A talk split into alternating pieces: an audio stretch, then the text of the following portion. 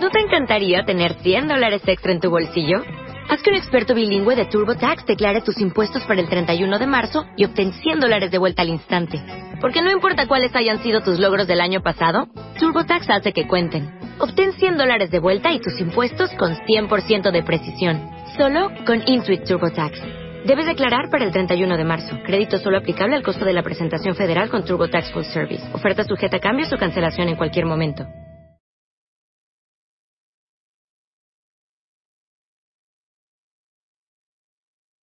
Aquí comienza Libertad Constituyente.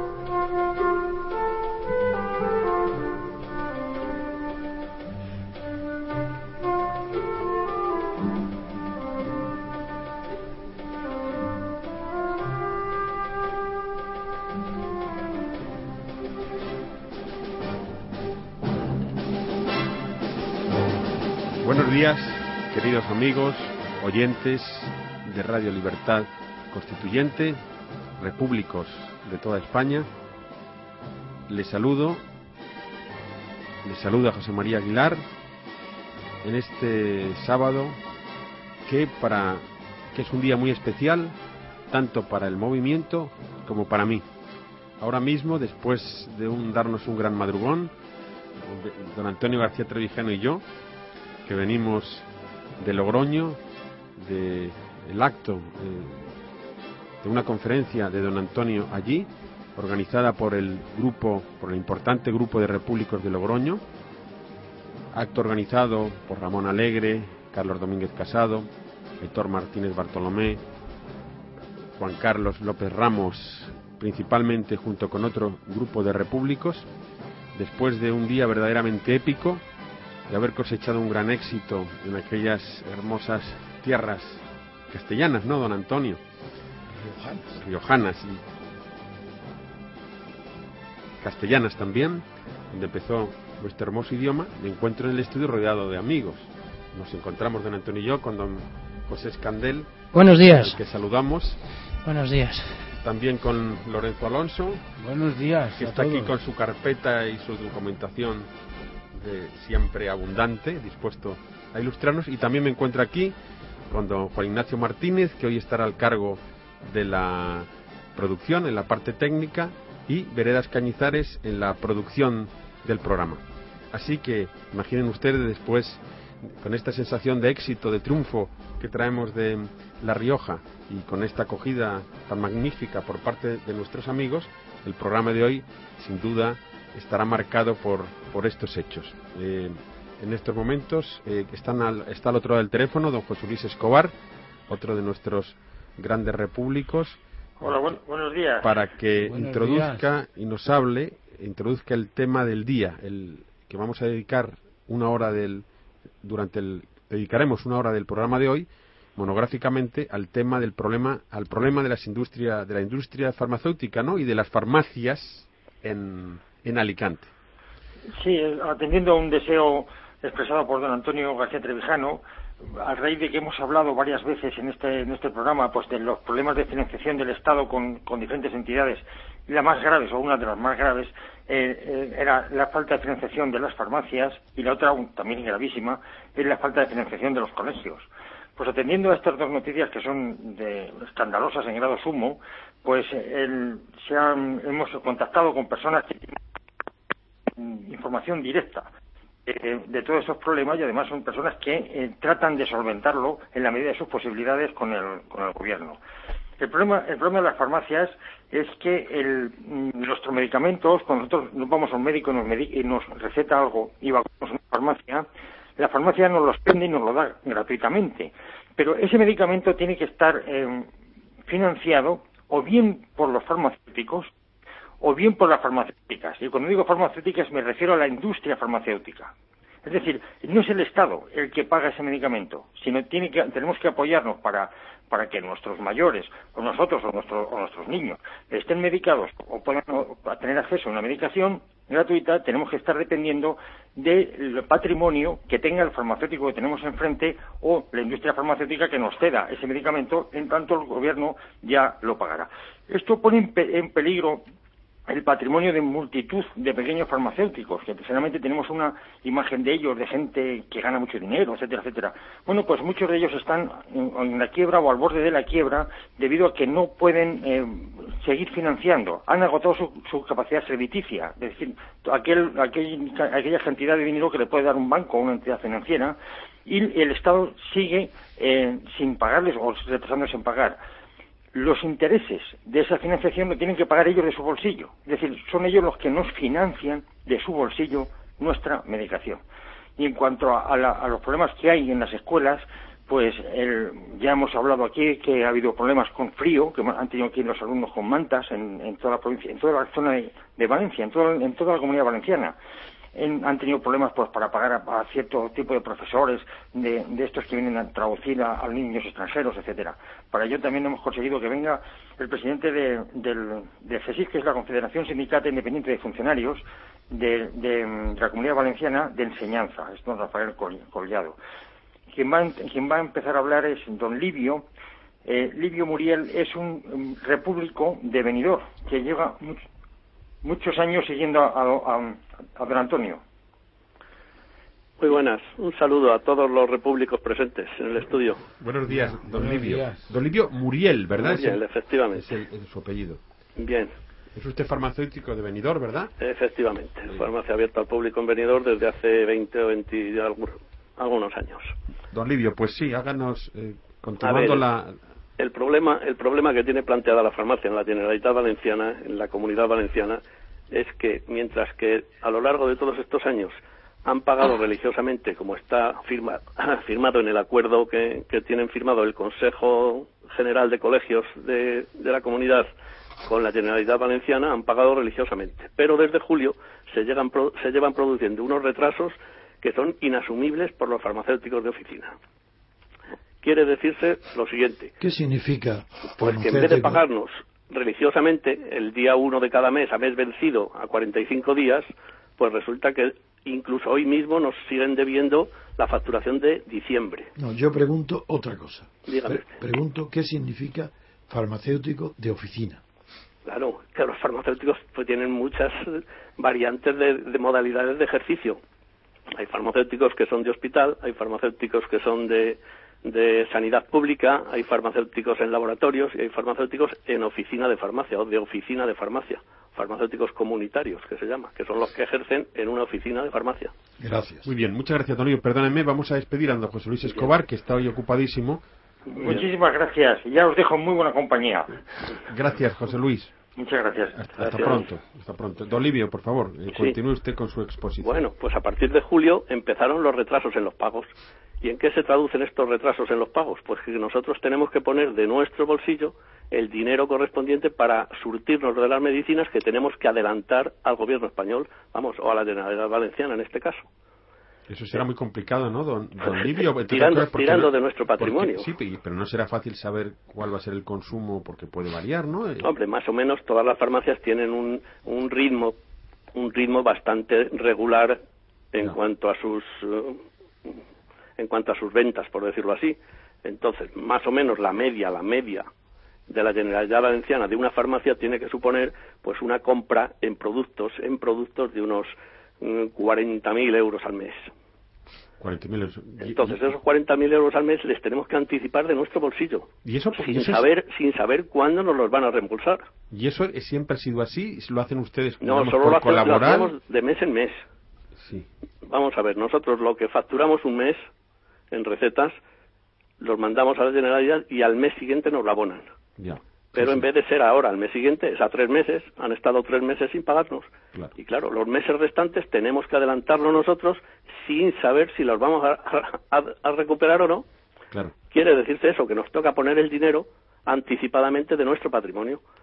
¿Y, ustedes no pueden retrasar a su vez los pagos a, los, a sus no, proveedores? No, eso depende de cada uno, claro. Depende de cada uno. Unos pagan al, contado, otros a 30 días, otros a, 60 días. Pero claro, los almacenes de distribución están en las mismas y los laboratorios están en las mismas. Claro, se va organizando una cadena ahí de, de retraso de los pagos, ¿no? Efectivamente.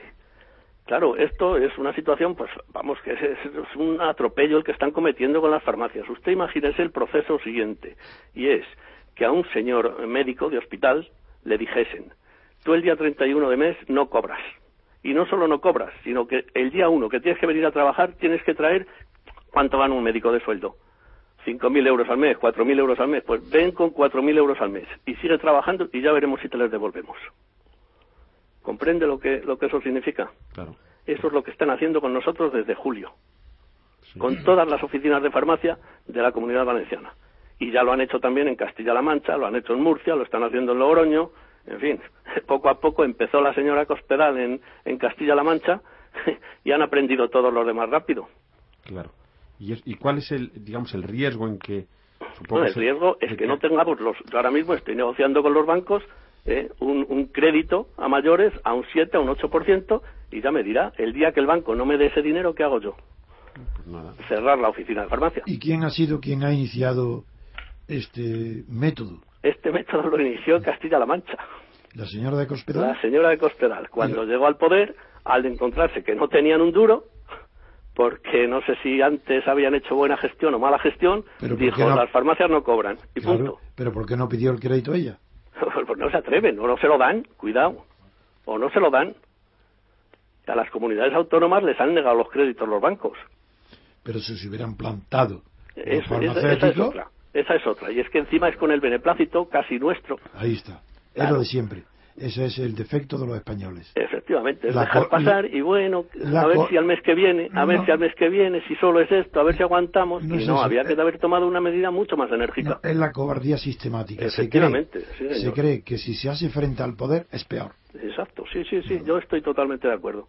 Ahí había que haber tomado una medida enérgica, pero enérgica. Y todavía, se, y todavía se está a tiempo. Es inconcebible o sea, un, gobierno no puede permitir que la sanidad y la educación, que son los dos pilares básicos de, una nación, ¿eh? estén como están. Juegan demagógicamente con vosotros. Claro. Al decir que cómo el farmacéutico puede dejar sin medicación a un niño, a un viejo, a una anciana, que tiene que darle medicamento. Nada, pues ese, argumento... Esos argumentos no valen. No, no, hay que trasladarlo al gobierno.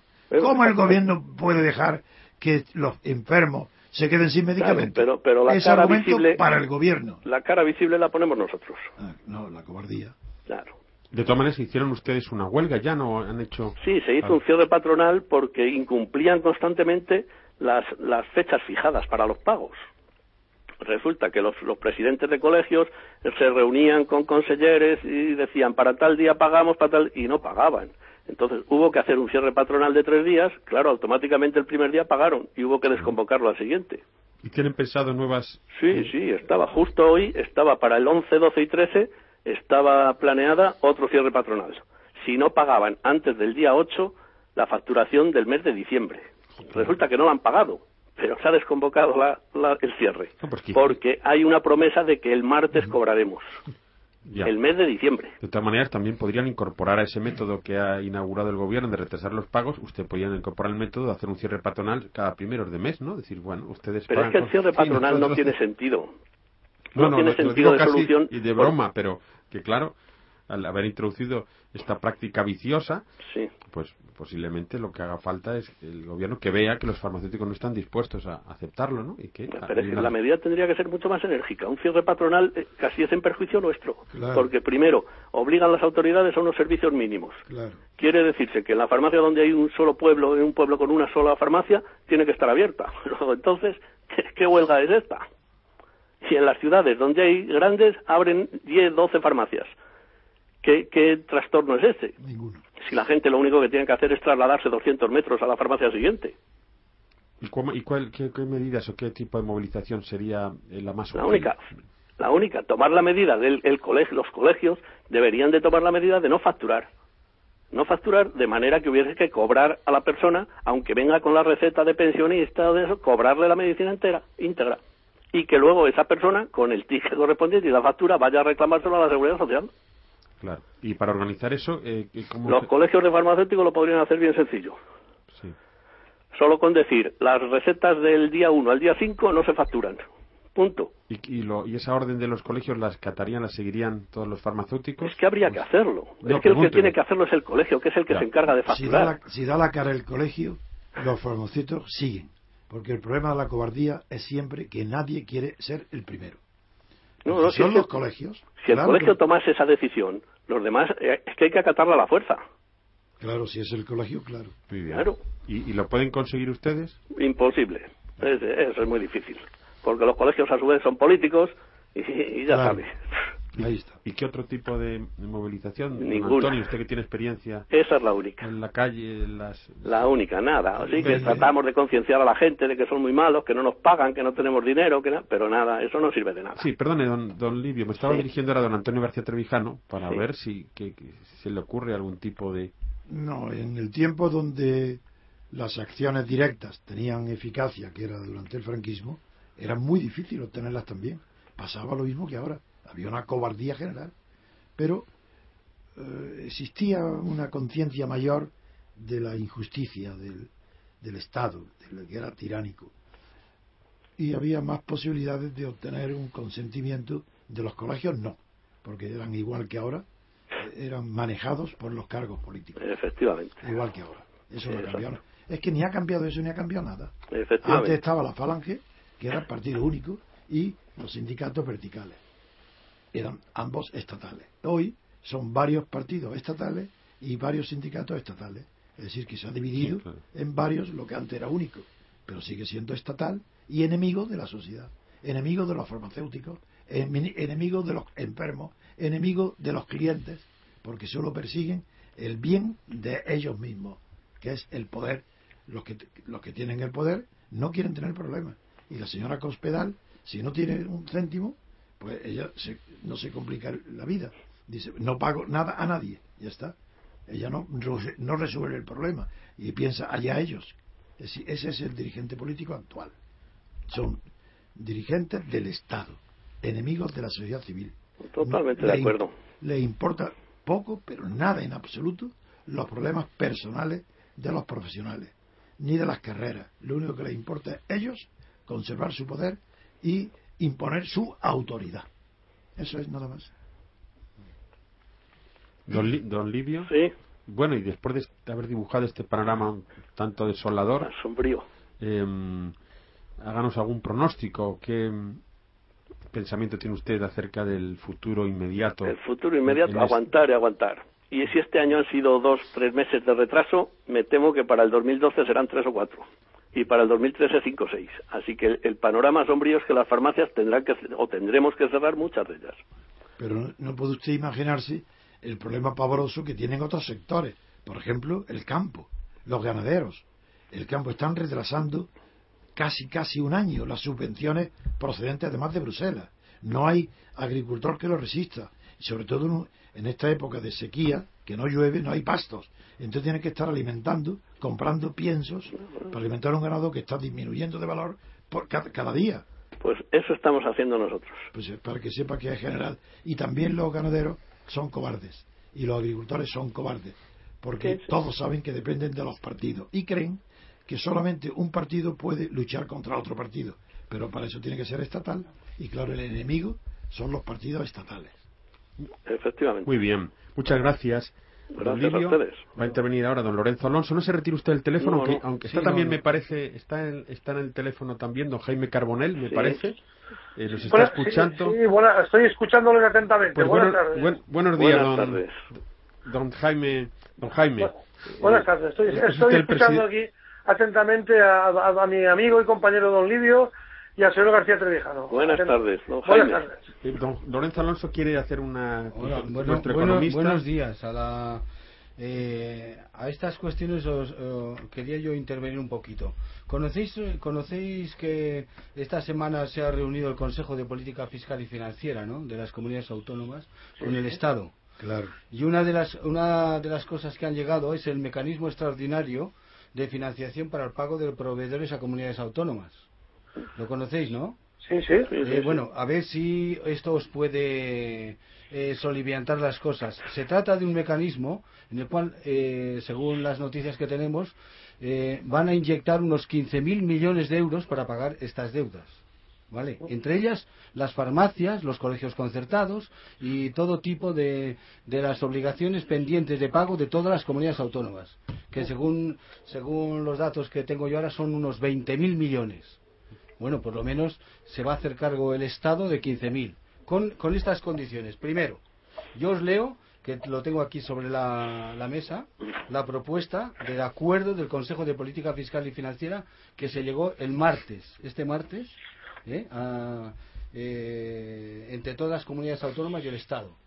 Primero, que al igual que las entidades locales, todas las comunidades autónomas, eh, y eso es lo bueno de este, de este instrumento, tienen que presentar, si quieren eh, acomodarse a este mecanismo voluntario, antes del 1 de abril, tienen que mandar una relación de todos los acreedores que tiene la comunidad autónoma, por cualquier eh, obligación, incluidas las farmacias. Y en primer lugar, ¿vale?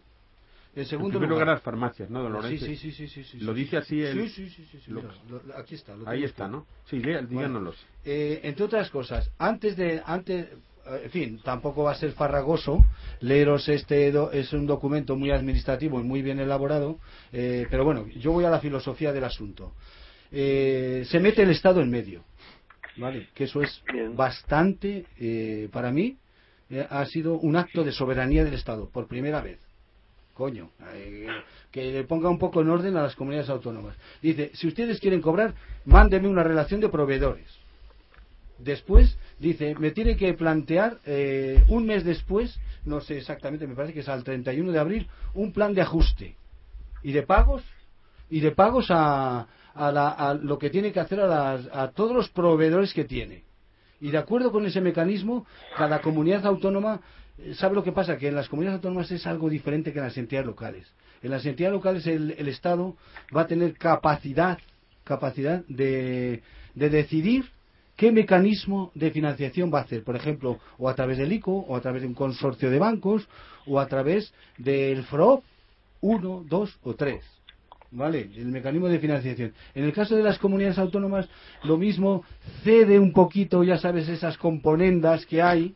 Y lo mismo, pues en Cataluña será la Caixa, en Valencia, esperemos que no sea la CAN. ¿Me comprendes, no? Pero quiero decir, por ahí van los tiros. Enteraros, estar al tanto, estar al tanto de esas cosas que va en serio. Esto quiere decir, don Lorenzo Alonso, entonces que eh, los farmacéuticos tienen una posibilidad a lo mejor de ser pagados Bueno. y, de, y de con esto solventar el problema, ¿no? Claro, no solamente farmacéuticos, sino los colegios concertados, eh, cualquier proveedor que haya hecho, pues yo que sé, una pista de tenis o, o una, o yo que sé, el abastecimiento de agua de, de la comarca del, del área metropolitana de Valencia, ¿me entiendes? Pero con ese dinero hay suficiente. Don Jaime. Bueno, don Bueno, Jaime bueno. Carbonell, bueno, Bu- buenas tardes, saludar a todos ustedes, a los oyentes y a mis compañeros que están hablando. Hombre, pues yo creo que con, con ese dinero será suficiente, ¿eh? porque ese dinero, al fin, al fin y al cabo, son créditos ICO que la autonomía tiene que pagarle al Estado en bueno, el plazo de 10 años. todavía no se sabe si son créditos ICO, ¿eh? Bueno, eh, se, se supone, se supone. Bueno, En no cualquier lo, caso- no lo supongas. Bueno, pues no lo supongo. En en cualquier caso, yo creo que es un mecanismo habilitado por el Estado para ir solventando estas deudas y que, bueno, por nuestra parte, eh, nos parece positivo eh, por lo que quiere cobrar del año 2011. Eh, veremos si es para el 2011 o el 2012, no se sabe, pero en principio a nosotros nos quedarán dos meses del 2011 y a ver si nos vale ese mecanismo. Estamos muy atentos a él para poderlo recoger. ¿eh? se llama son las comunidades autonómicas las autónomas, no don Lorenzo, que te- las Sí, que sí, tendrá sí, que sí, pasar sí, la sí. relación de esos proveedores, Es que eh, hace- ¿no? Al, claro. al- al Estado, ¿no? Vosotros sabéis, si no lo sabéis por la prensa, os lo, os lo digo yo, eh, porque lo sé, eh, en las, las entidades las entidades locales las, en- las entidades las entidades locales ya están ya en marcha ese mecanismo. Sí, sí, sí. Tú habéis oído una prensa que ya- no os fiéis mucho de los periodistas esos que dicen 35 mil millones a las entidades locales. No, 35 mil millones son a todos, Exacto. ¿vale? ¿Lo entendéis, no? Sí, que sí, sí. van a ser unos 20.000 millones a las entidades locales y 15.000 millones a las, A las comunidades autónomas. Exactamente. Y entidades locales se refiere usted municipios. Municipios. Sí, sí, ayuntamientos. Municipios y diputaciones. Porque también, como pasa en este país, cuando redactan una ley, y si es un decreto ley todavía más, quien lo redacta no sé si lo redacta con las manos o con los pies. Porque en un artículo dicen a todas las entidades locales y el, el Ministerio de Hacienda y Administraciones Públicas, según me han comunicado, ha quedado esta semana ha quedado colapsado de teléfonos, de llamadas, creyendo que era todo el mundo. Y además esto es una pequeña alegría, porque la gente está de verdad, está diciendo que vamos a cobrar, por favor, que vamos a cobrar, que esto no puede, no me lo creo.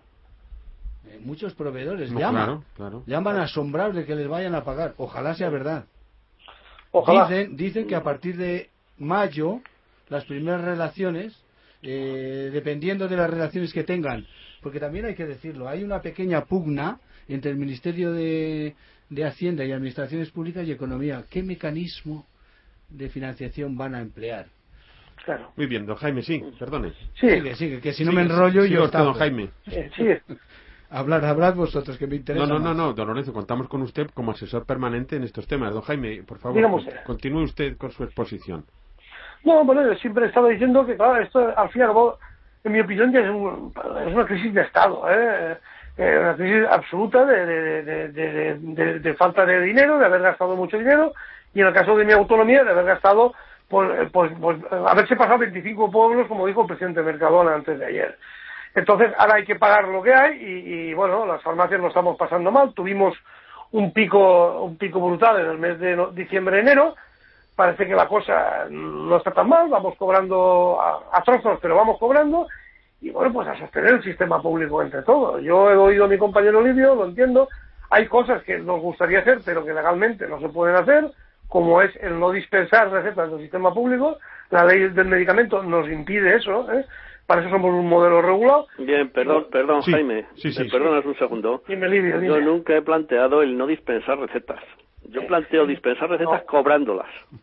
no, no se puede, Livio. ¿Cómo? Eso, Sí, no, no, la ley de medicamentos nos lo impide. eh. No, no, no. no. y veréis También, cómo- también les impide no pagarnos. no y se se puede. saltan a la torera. No se puede, ya, ya lo sé, ya lo sé, pero nosotros no vamos a estar fuera de la ley, eh, ellos que estén donde quieran, nosotros dentro de la ley. Y lo que nos podíamos hacer es el cierre patronal que hicimos, Eso no sirve de nada. Eh, el cierre, el cierre tuvo sus defectos buenos, la gente lo entendió, el paciente es nuestro aliado y lo tenemos que tener siempre porque no tiene la culpa el paciente de nada, ha pagado sus impuestos igual que nosotros y al paciente nosotros lo queremos, lo queremos de nuestro lado. Entonces, pues eh, hemos de ir luchando políticamente en los despachos y en la calle ganándonos al paciente y ir cobrando, que es de lo que se trata. ¿Y pueden ustedes apoyar desde el colegio en alguna medida a las farmacias que no puedan resistir? El, digamos, claro, porque parece ser que algunas o muchas de ellas están en riesgo. Sí, sí, no, no, no. ¿El muchas colegio contempla alguna muchas- medida muchas- para ayudar no, a...? El, el colegio es difícil porque no, el colegio administra el dinero de todos y es difícil que ayuda a unas sí y a otras no. Lo que sí que está claro es que el colegio ha procurado, eh, hemos ido al límite, pero estamos casi cuatro meses y pico sin cobrar y ahora estamos eh, prácticamente las farmacias a un mes y el colegio a dos, porque soporta el colegio una póliza de crédito para todos de un mes eh, con, el banco que trabajamos habitualmente. Y bueno, eh, ahí vamos, vamos pasando como podemos. Además, no estamos solos en el mundo, ¿eh? Eh, Este país lo está pasando muy mal y esta autonomía peor, ¿eh? Eso, eso hay que saberlo, esta autonomía lo está pasando muy mal, que se han malgastado mal los dineros, ya lo sabemos, eh, todo eso. Me gusta mucho que desde el Estado se coja el testigo, ¿eh? Y sea café para todos. Eso a mí me- personalmente me gusta mucho. ¿eh? Don Antonio García Trevijano quiere intervenir. Eh, Don Antonio, ¿quiere puntualizar una...? Sí, a las alguna- palabras que ha pronunciado Jaime, eh, primero que ha hablado de una crisis de Estado, Sí, sí. Sí, un- sí. quiero decirle que hay dos tipos de crisis, de- una es la económica y otra la política. La crisis económica, mal o bien, encuentra solución, incluso en Grecia, mediante una quita, total incluso. Pero las políticas no tienen solución sin un cambio radical político. Y en España lo más grave no es la crisis económica, lo más grave es que la crisis política es el desprestigio de la clase política entera, desde el rey al último diputado, que ocupan el último lugar de los prestigios y que la autoridad no es creída. Cuando la autoridad no es creída, el Estado no tiene nada que hacer. Hay que cambiarlo políticamente. Yo, don Antonio, mm, eh, pienso que es una crisis financiera. Parte, parte tiene usted razón de lo que dice. El, el Estado eh, democráticamente no ha ido cumpliendo y estamos en una situación difícil. Me parece que hay una crisis de valores importantes y que habrá que empezar a meter en la cárcel a las personas que han malgastado nuestro dinero. En eso estamos totalmente de acuerdo. Esa es la primera medida. Ojalá. Ojalá, No ojalá lo, por verán, ahí. no lo verán nuestros ojos ya. Sí, No, Gente en la cárcel. Sí. Políticos en la cárcel. Y en Islandia. Sí. En Islandia, de acuerdo, pero en España.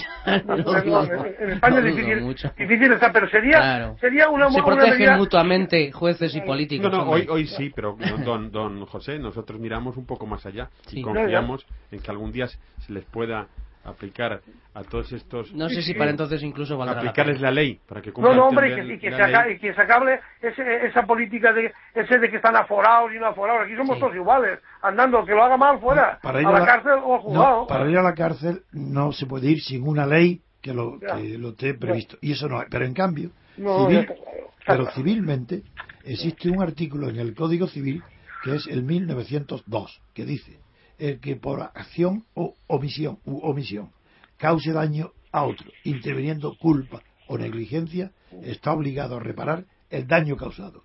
Ese artículo es plenamente aplicable al rey, a los presidentes del gobierno y a toda la clase política. Y ese es patrimonial. Para exigirles la cárcel, no, pero que entreguen todo el dinero que tienen al Estado, desde luego que sí.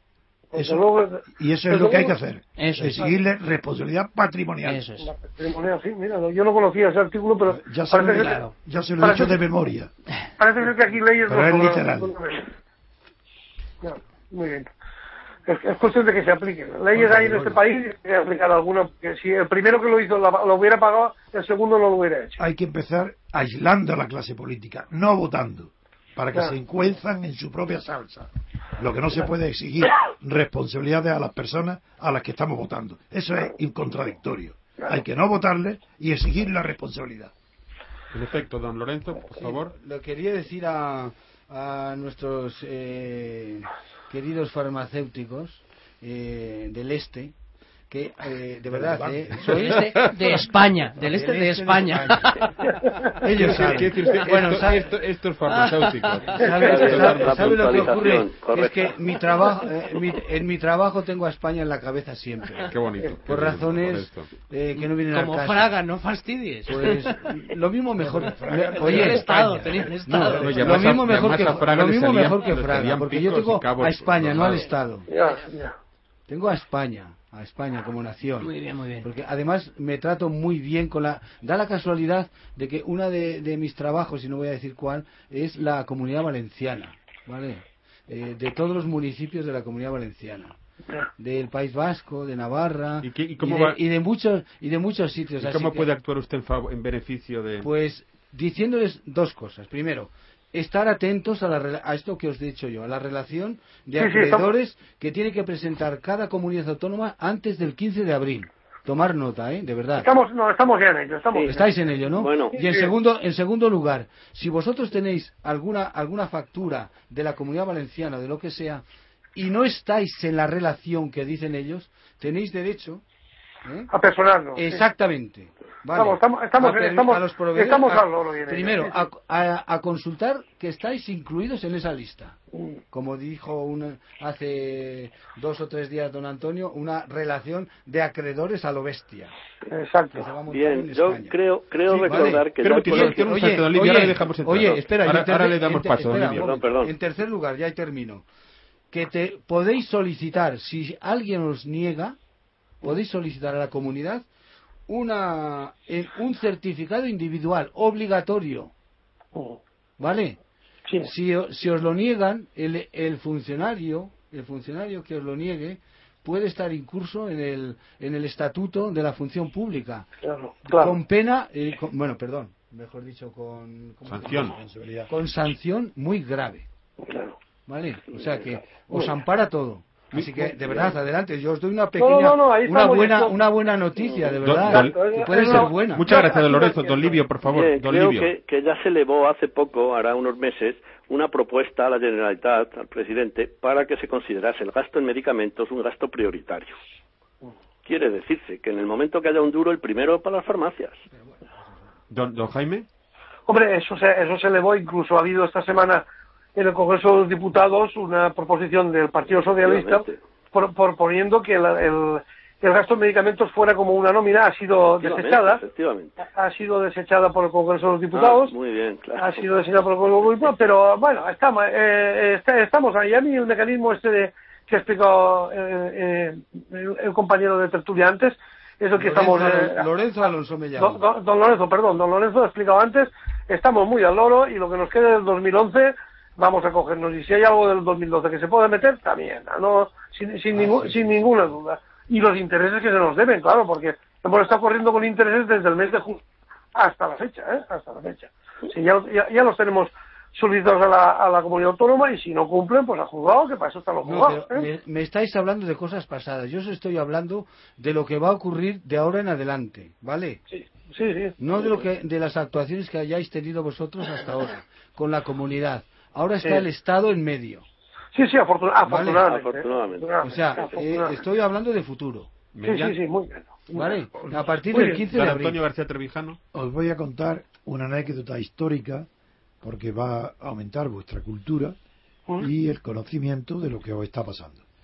Cuando Estados Unidos fracasó su primera constitución, que no era presidencialista, era como lo que había en Europa, era parlamentaria, una confederación parlamentaria, cuando fracasó fue porque no tenían dinero, hubo una crisis económica, igual que ahora, lo mismo.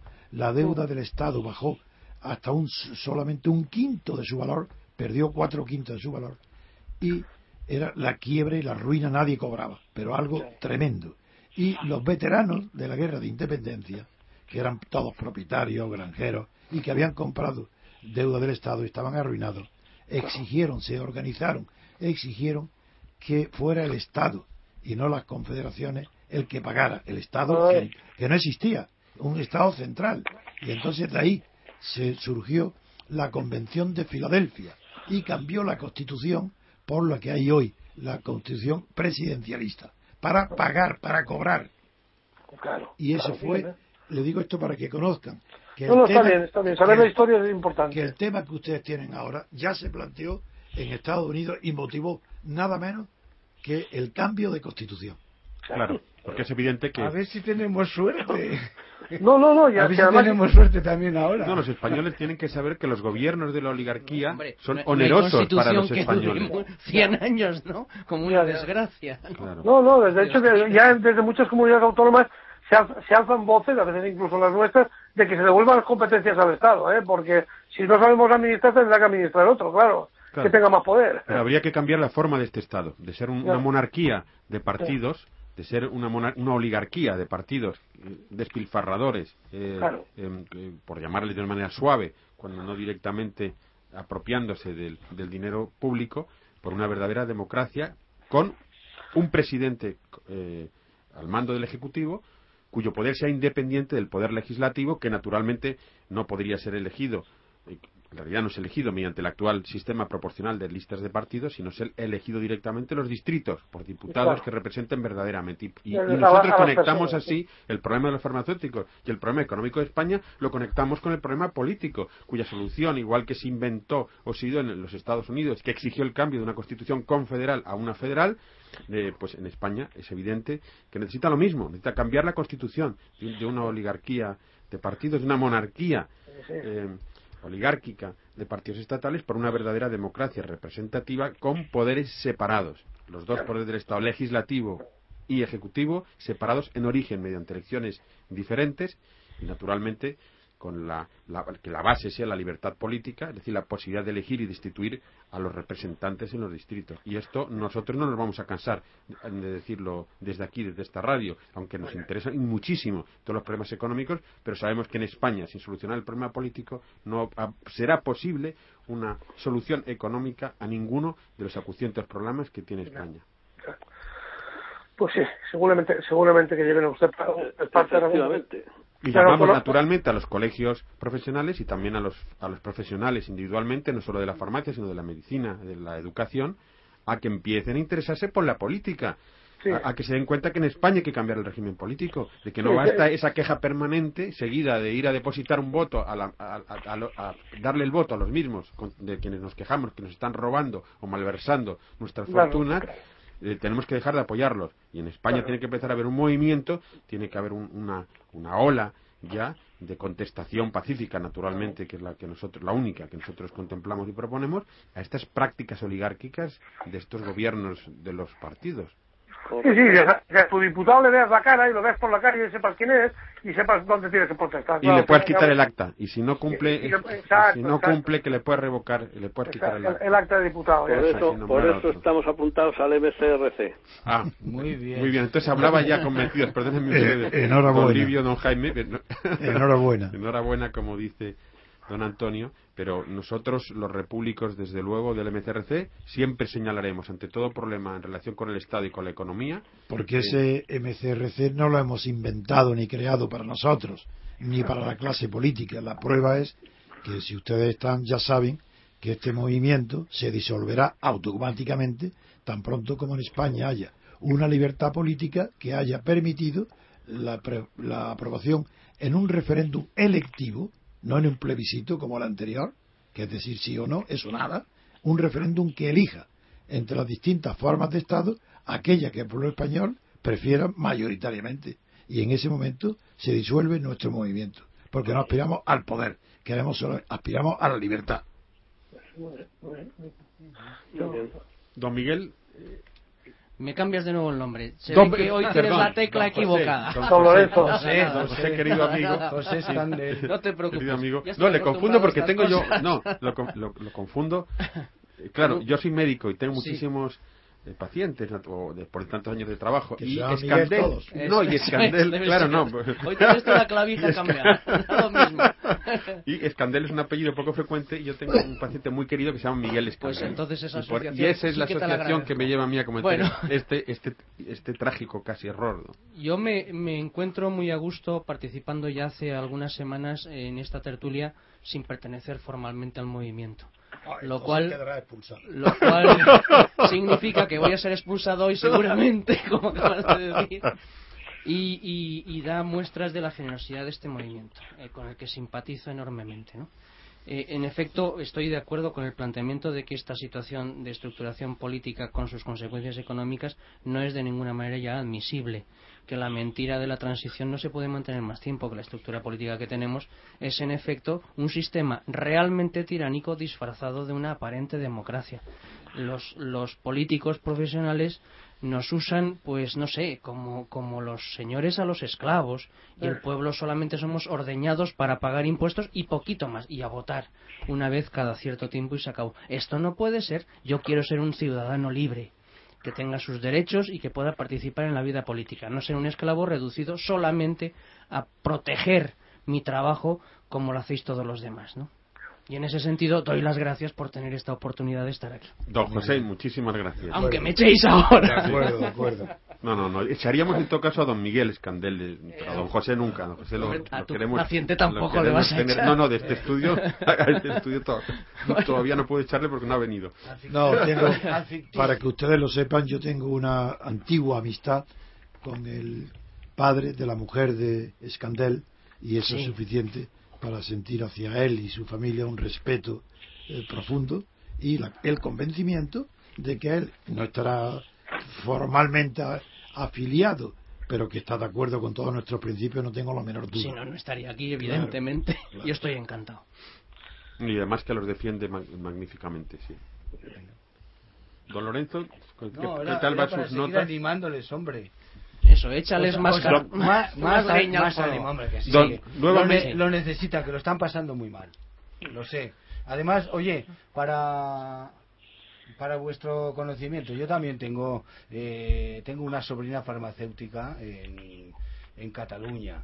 Eh, tengo conocido tengo tengo conocidos en Castilla León en el, en el sector vale o sea que me conozco un poquito Solidariza con, con su sufrimiento, ¿no? Además, de, ideológicamente y porque y por otras razones, por, como diría don, don Antonio García Trevijano, por razones políticas.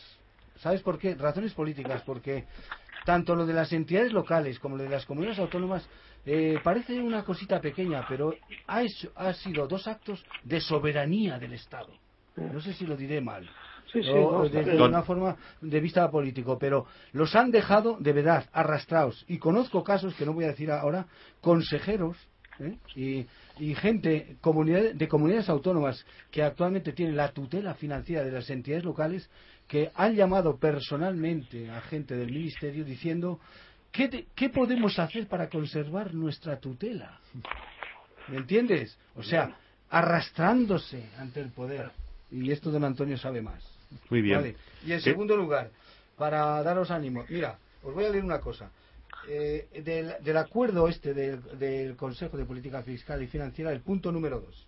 Las obligaciones pendientes de pago a las que se refiere el apartado anterior han de reunir los, siguientes requisitos. Don Lorenzo, por, don Lorenzo, por favor, antes de leer los siguientes requisitos, perdóneme usted que despida a nuestros dos queridos amigos y, repúblicos del MCRC don Libby y don Jaime Carbonel, que están por siempre permanentemente invitados a nuestro mm. programa. Eh, tenemos así pues que muchísimas gracias. por que tengan mucha suerte y a su disposición. Gracias por asistir a nuestro programa y lo que tenéis de verdad que hacer es apoyar firmemente nuestro movimiento. Un placer. Y muchas gracias. A ustedes. muchísimas gracias. un saludo. un saludo a ustedes. Hasta muy pronto. Y saludamos a continuación a don Rafael Collado, eh, que es presidente, presidente del CESIF, de la Central Sindical Independiente y de Funcionarios de la Enseñanza en la Autonomía de Valencia. Y le suelto el brazo a don Lorenzo Alonso, perdóneme usted, para que continúe y termine con su no, No, si solamente para, era para decirle de que eh, expresamente hablan, hablan de los conciertos de los suscritos por las entidades comprendidas tal, tal, tal, tal, el acuerdo de materia sanitaria, educativa, servicios sociales y farmacéuticos. Esto es, don Rafael Collado, don Lorenzo Alonso estaba hablando de las cantidades que el Estado ha destinado a pagar a los proveedores, a, quienes se estaba retrasando el pago por sus servicios y incluidos en el sector de la educación. Em, ¿Tiene usted alguna cosa que aclararnos o comentarnos acerca del problema de la educación eh, pública y, del problema económico financiero. Sí, pues eh, hola, buenas tardes. Quiero agradeceros la presencia en vuestro programa y efectivamente estamos viviendo unos convulsos eh, a nivel nacional y principalmente en la comunidad valenciana en lo referente a la educación. Estamos asistiendo continuamente a una serie de medidas de ajuste, de recortes en salarios de los docentes, eh, tardanza en los pagos, que es a lo que se refería mi compañero en la tertulia, que ahora quieren solventar. La Consejo Valenciana ha tardado meses en ponerse al corriente de todos sus pagos. Mm, la enseñanza concertada ha estado eh, en un tris de cierre en muchos centros porque no les abonaban los gastos de mantenimiento a los de la eh, enseñanza pública igualmente y así estamos funcionando. Hoy nos hemos enterado por parte de nuestro presidente que la cuota que nos pide el gobierno es de 500 millones adicionales a los recortes que ya se habían producido en los presupuestos generales de la Generalitat mm.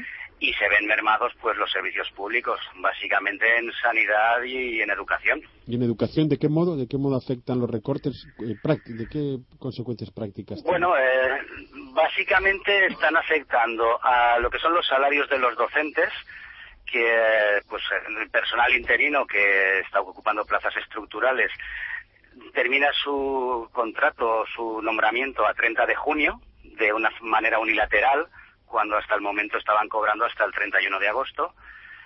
Hay un complemento de formación y vinculado y de antigüedad que se llama sexenio, que se ve recortado en un 50%. Y, eh, y bueno, eh, nos estamos encontrando con que las sustituciones de los docentes se están cubriendo de una manera bastante parca, aunque la Administración lo niega, pero bueno, las pruebas están ahí, son evidentes. Esta misma mañana se han concretado una serie de plazas y son bastante escasas.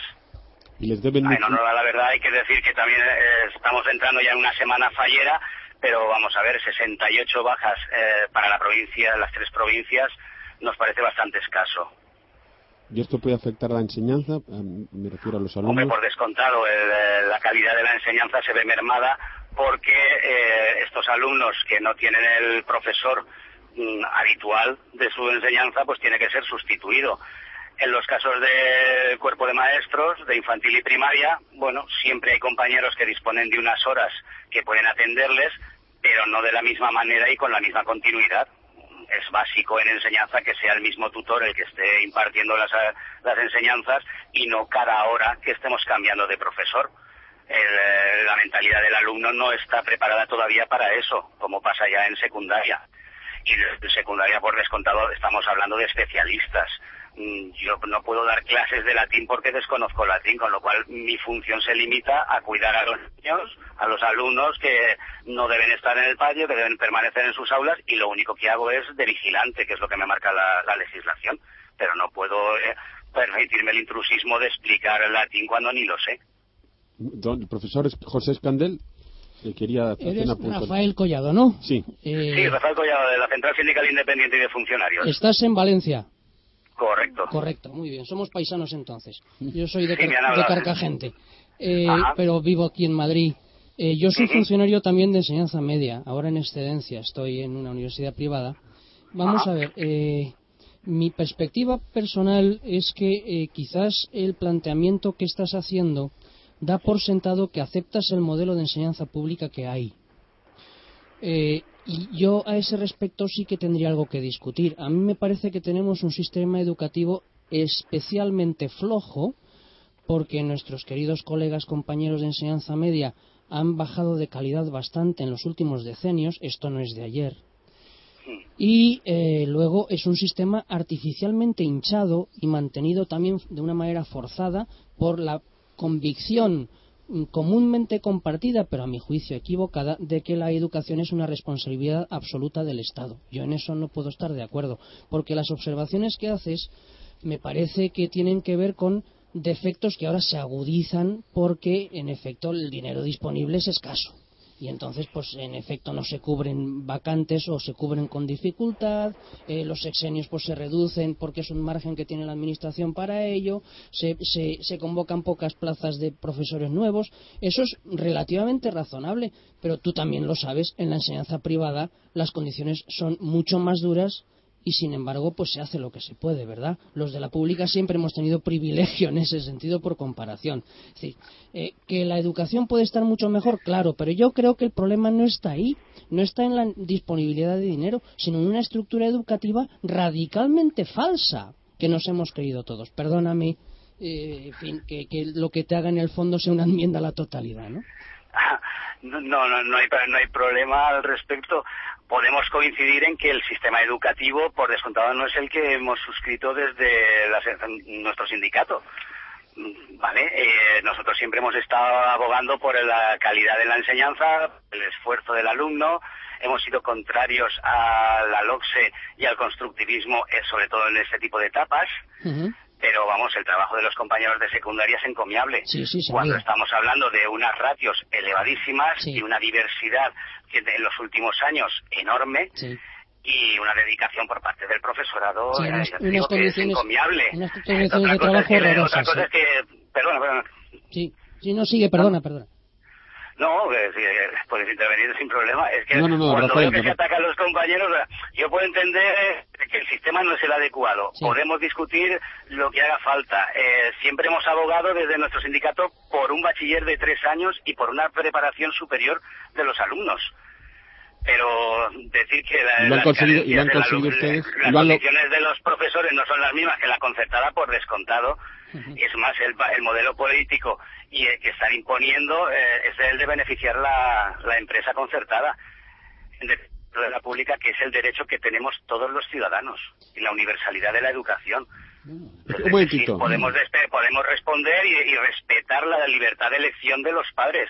Yo ahí, querido amigo, no estoy de acuerdo. Alguien tendrá que poner un límite y decir, esto es público y se paga con los impuestos de todos los ciudadanos. Don, Rafael, perdón un instante, don José Escandel. No, hombre, yo no, no quería eh, reeditar la discusión sobre la libertad de enseñanza, aunque la tenemos, y quizás no fuera equivocado el volver a la idea de que somos los padres los protagonistas de la educación y no el Estado. Y en ese sentido, la pública no tiene por qué tener un privilegio sobre la privada. No lo entiendo, la verdad. Yo sería partidario, en efecto, de la vieja idea del cheque escolar, etcétera. Ya sé que son cosas revolucionarias que los políticos al uso no están dispuestos a aceptar porque controlar la educación es controlar la sociedad. Y eso es lo que busca el político actual. Don Antonio García Trevijano, por favor. Mm, buenos días. Eh, quería ilustrarle de que en Francia los sindicatos hicieron, los sindicatos franceses en París, hicieron una huelga muy importante para protestar por el sistema educativo. A esa huelga asistió también eh, algún partido político que no era un sindicato, como fue el Partido Demócrata Cristiano. Y el sindicato comunista eh, ofendió a la presidenta del del Partido Demócrata Cristiano, Christine, que se llama Christine, eh, la ofendió. Incluso llegaron a agredirla. ¿Y saben por qué? Porque esta señora tuvo la audacia de ir a esa manifestación con unos carteles que decían en francés y no de exactamente igual, pero muy parecido a lo que yo ahora le digo. Decían, instruir en lugar de educar. ¿Y sabe usted quién inventó esa idea? Pues nada menos que el más grande pedagogo que ha tenido Europa, que fue el ministro eh, de Jules Ferry, el ministro de Francia, Jules Ferry, a quien se debe, primero, la gran institución del maestro francés, la piedra clave de la educación y de la instrucción en Francia. Y, y Jules Ferry escribió en 1888 una carta a los maestros, desarrollando la idea que la educación no es cosa del Estado, la educación es cosa de las familias, que el Estado su obligación es instruir. Pero no tuvo la suerte que tuvo en España el Ministerio Silvela, porque no consiguió en Francia sustituir el Ministerio de Educación por el de Instrucción Pública. En cambio, el Ministerio Silvela en 1903 consiguió que en España se creara, se suprimiera el Ministerio de Educación y en su lugar se creara Ministerio de Instrucción Pública y Bellas Artes. Y ese sistema de Silvela duró hasta el primer Ministerio de Educación que creó Francisco Franco, haciendo titular de ese primer ministerio a don Pedro San Rodríguez al final de la guerra. Y ha sido el fracaso total de la educación en España. Don Rafael Collado. Sí. Sí, sí, una cosa en cuanto a la... Mm, si quiere comentar pues, algo... No, suscribir las palabras de, don Antonio. O sea, efectivamente, la familia es la que debe educar dentro de su modelo de valores y el, el lo que debe hacer es instruir. Básicamente estamos de acuerdo. Perdón, y en cuanto al problema de las deudas con los colegios, eh, porque los recortes mm, entiendo que no se trata, no, no, tiene nada que ver con el, bueno, tiene que ver con el problema de la deuda, pero es otra cosa. Se trata de las cantidades que van a ser sustraídas del sistema de enseñanza pública. Pero, eh, ¿qué deuda tienen el Estado con los colegios concertados? ¿Qué deuda? No, en, estos momentos la, deuda ya ha sido satisfecha. ¿eh? llevamos eh, meses de, movilizaciones y saliendo a la calle pues más de 200.000 personas y, y esos, esas deudas se han puesto al día. Muy bien. Don era para, para matizar un poquito lo de José María. El Estado no tiene ninguna deuda con los colegios, puesto que la competencia de educación es de las comunidades autónomas. Quien tiene deuda con los colegios son las comunidades autónomas. Sí la comunidad, la por, descontado que tenga unas competencias transferidas. Claro, es que al decir don Lorenzo que esta partida que ha habilitado el Estado mediando para, para las farmacias, la educación... Eso es para, para los colegios concertados. Entiendo que había una deuda con ellos, ¿no? Si el colegio concertado tiene deudas con la comunidad autónoma. Eso es, pero ahora Pero si es un colegio público, estoy con, con, como decía José Escandel, es cuestión de asignación de recursos públicos. Es igual que ahora me hace gracia también, y voy a poner un matiz eh, mío, eh, que se, se, haga protesta por lo de las becas, cuando las becas se conceden por, por razón de la economía, de la estructura económica o de la, digamos, de la renta familiar. ¿Por qué? Yo hasta ahora, y yo fui becario, y ya soy entradito en años, ¿eh? No os digo lo que cumplo porque ya paso la, en fin, etcétera, etcétera. No, no, insistas, sigue. no insiste, ¿no? sigue. Quiere decir que en aquella época me daban, me daban la beca por nota. Eso es. No por, no por, no por renta. Era, si, me, tenía la obligación de sacar una nota media. ¿Vale? Y es que ahora hay muchos, hay muchos muchachos, hay muchos muchachos que se han protestado, han protestado estos días, eh, creyendo que, vamos, que tienen derecho a la beca porque tienen su renta, su padre o su familia tiene una renta, una renta, una renta mínima, pero es que no se dan cuenta de que eh, el impuesto de la renta también tiene sus falsedades. Es que lo mismo, un, un muchacho cuya familia es, de, es autónomo, lo mismo tiene más facilidad de tener una beca que un asalariado. ¿No os dais cuenta? Depende de la base imponible. O sea, todo tiene su trampa. Perdona, querido Rafael. O sea, que para mí, eh, y termino, para mí lo fundamental para tener una beca es tener una base intelectual que tenga eso, que aporte algo. No llevar a las clases de la edad, de la edad media, casi iba a decir de la enseñanza media, eh, gente mediocre y estáis intentando conseguir eso. Yo es que creo, eh, perdona que a lo mejor es un poco fuerte lo que digo, que, en parte, por lo menos los sindicatos mayoritarios, eh, forman parte de un sistema en el que nos hemos inventado eh, un plan educativo puramente mediocre que aparente que los niños se educan, pero no se educan en absoluto, ni se instruyen por aprovechar la distinción que hacía don Antonio hace un momento. Si fijamos la atención en la instrucción, la formación que traen los alumnos es enormemente escasa. ¿Por qué no estamos haciendo para que eso mejore, perdiendo el tiempo con, con cuestiones menores? ¿Por qué no cambiamos el sistema de arriba abajo y nos dejamos de historias, no? De estar intentando que los interinos no lo sean, porque por lo que veo el gran problema de la enseñanza pública es el problema de los interinos, que hay una bolsa enorme y que se les considera con derechos adquiridos, cosa que me parece monstruosa. ¿Qué quieres que te diga? Por mucho que, me parezcan situaciones a veces dramáticas. Si, si es interino, es interino, gane usted la posición, ¿no? Eh, eh, no, no estamos disimulando el problema con todas estas cosas de los sexenios, de las escasas vacantes en oposiciones, con las interinidades. ¿No te parece que deberíamos acometer el problema más en su raíz?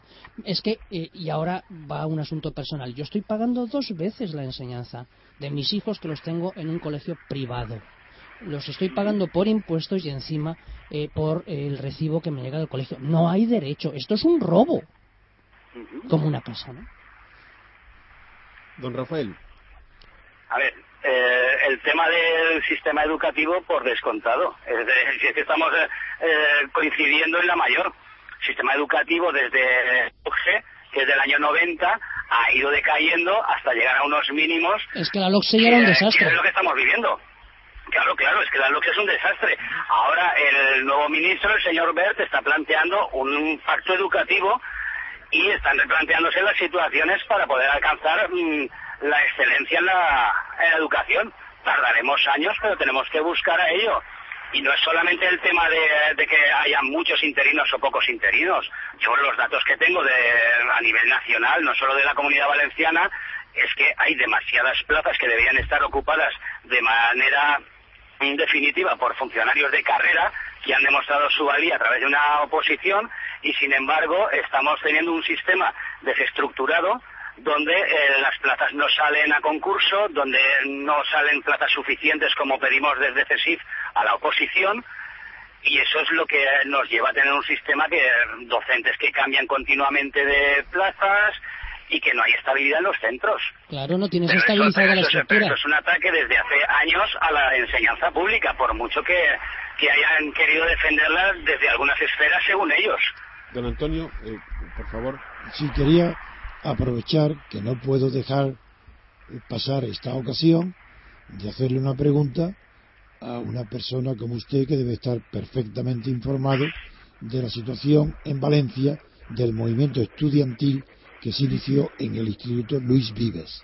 Sobre todo, quisiera saber si es verdad o son falsedades de la prensa que el que se considera líder, que en realidad sería simplemente el que dio la cara, no creo que iniciara el movimiento, pues tiene unas... Ah, es verdad que ha pedido acciones violentas, eh, no pacíficas. Y yo me extraña y por eso quiero conocer la verdad a través de su información. Pues eh, Antonio, es verdad. De hecho, hay vídeos grabados y la policía está abriendo una investigación para exigirle responsabilidades porque sí que hizo declaraciones de Barder Valencia. Esto es una guerra a sangre y fuego. Entonces, pues eh, efectivamente es un joven que no ha demostrado que de una manera pacífica se pueda llegar a unos acuerdos. Ajá, gracias por la información. ¿Y cómo está el movimiento ahora? Está mucho más tranquilo, Antonio. O sea, desde el momento en que Delegación de Gobierno asumió su parte de error al sacar a los antidisturbios a la calle, eh, se serenó un poco el ambiente porque los jóvenes son jóvenes y entonces eh, hay veces que pueden resultar manipulables, que dentro de su propia utopía creen que se les está atacando 100% y a lo mejor no actuar de la manera que correspondía. Pero la prueba está que el martes, eh, tras una semana de incidentes, Mm, hubo movilizaciones pacíficas con toda la normalidad, que es lo que tiene que ser en un Estado de Derecho. No sé, aquí en nuestra radio, en este medio, estuvimos, tuvimos la suerte de estar muy bien informados a tiempo porque vino a la radio a hacer una declaración el portavoz del Sindicato Unificado de Policía que condenó, que condenó al, a los responsables de la organización de la policía a los que mandaron tan pocos efectivos, dijo que hicieron inevitable el enfrentamiento. Y sin embargo, eh, después de haber eh, condenado y la manera de hacer frente a este movimiento por parte de los jefes de policía, también eh, hizo hincapié en que de los heridos que había habido en aquella manifestación, el 80% más eran policías y no estudiantes. Sí, los datos son correctos. Muy bien, pues muchas gracias. A, vosotros. Muchísimas gracias, eh, don Rafael. Un abrazo. Venga. usted, también, ¿Usted también es repúblico del MCRC o no? ¿Cómo, perdón? ¿Usted también pertenece a, nuestro movimiento o lo conoce? Pues lo conocía, sí. No, no pertenezco, pero bueno, os seguiré más a menudo. Eso es, eso es. Ánimo, eso es, eso es. Muchísimas gracias, don Rafael. ya sabe que tiene aquí esta radio siempre. Por supuesto, siempre que quiera tendrá esta radio abierta los micrófonos. Muchísimas gracias. Continuamos ahora. Eh, que creo que tenemos al otro lado de la línea a don Antonio Muñoz Ballesta, de Mazarrón, el compañero repúblico del MCRC. Sí, muy buenos días a todos. Un abrazo. buenos días. Buenos días, Antonio. Tienes aquí a don Antonio García Trevijano, que ha venido al estudio, porque eh, hemos madrugado muchísimo para venir desde Logroño y estar aquí a esta primera hora. querido Antonio, ahora te informará José María. A don Lorenzo Alonso y don José Escandel. Buenos días, Antonio. Buenos días. Buenos días. ¿Está quién además de Antonio?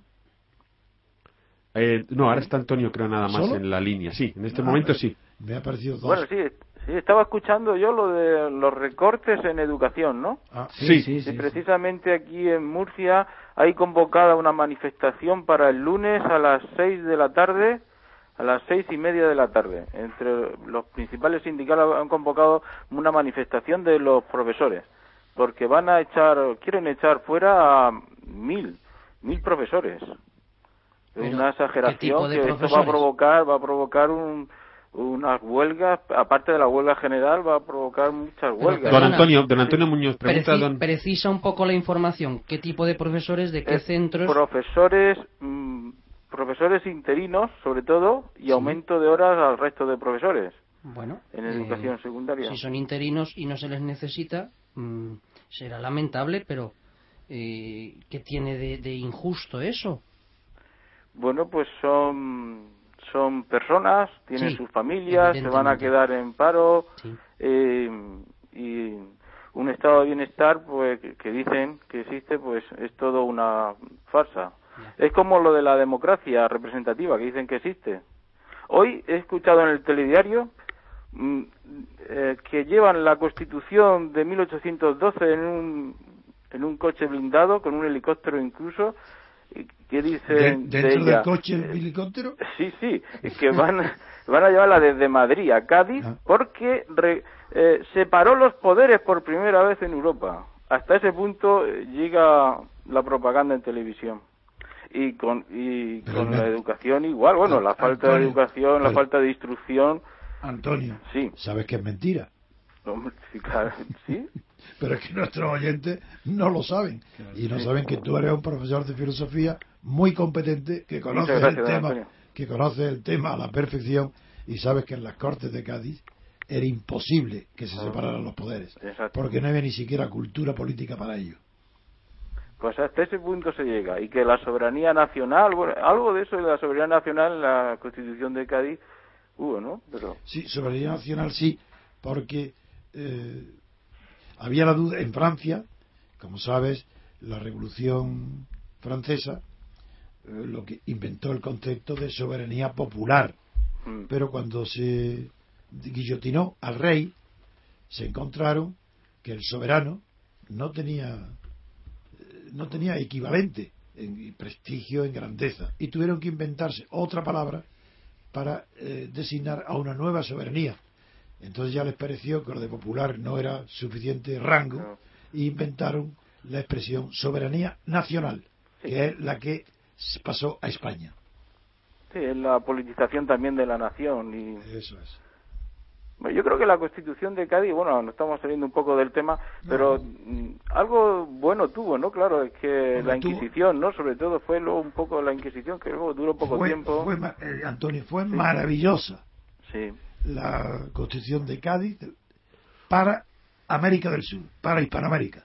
Esa fue la que le dio conciencia de mm. su unidad, de su independencia, y aunque no pudo conseguir la independencia toda junta, ni siquiera en las dos partes, la de Simón mm. Bolívar y la de Conrado San Martín, de Conrado no, de San Martín, eh, mm. sin embargo, eh, sí les dio la conciencia del nacimiento de toda la, el concepto nacional en América y en la Hispanoamérica fue debida a la Constitución de Cádiz. Mm. Yo creo que hay esperanza con América, con Hispanoamérica hay esperanza si consiguen ellos mm, luchar por la separación de poderes real, eh, América sería la salvación para España, porque nosotros aquí mm, eh, estamos con la división de los territorios y es muy difícil. Eso se va a acabar.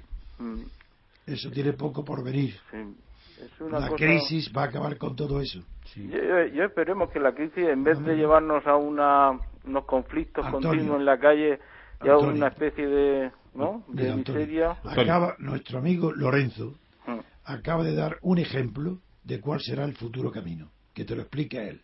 No lo no lo Cómo el Estado ha dado un, golpe en la mesa y mm. ha impuesto su voluntad, él le llama con razón, soberanía, a las autonomías. Lorenzo, explícaselo.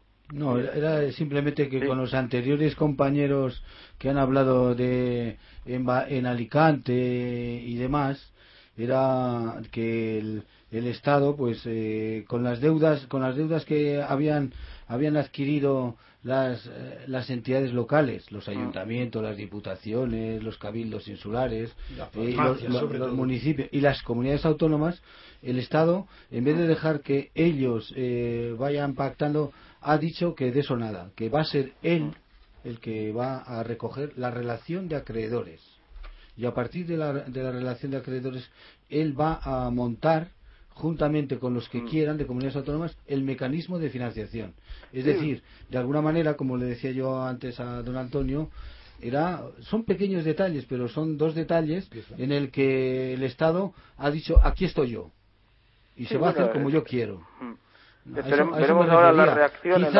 Quizá, no le salga como, mm. como en un principio ha pretendido, pero eh, tiene visos.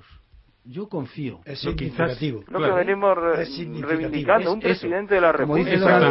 eso es, significativo. Lo acaba de decir muy bien don Antonio Muñoz Ballesta. Es, es que se tiene que abrir paso la idea que se necesita un presidente de la República. un presidente que pague. Un presidente que sea, que sea el que pague. Antonio, antes a los farmacéuticos de Alicante les conté una novedad para ellos, pero que para ti no lo es. Y es mm. que el presidente de Estados Unidos, el presidencialismo, se creó.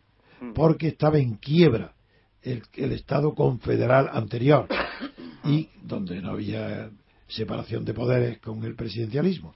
Y esa quiebra consistía, igual que ahora, en que se perdió el valor del Estado, perdió todo su valor, no pagaba nadie, y los veteranos de la guerra, que eran todos, como sabes, propietarios y granjeros, se reunieron y obligaron a la, toda la clase intelectual y política a hacer reunirse en Filadelfia y hacer la convención para obligarle a que un presidente, un presidente de la federación de todo Estados Unidos, no los estados, pagara las deudas.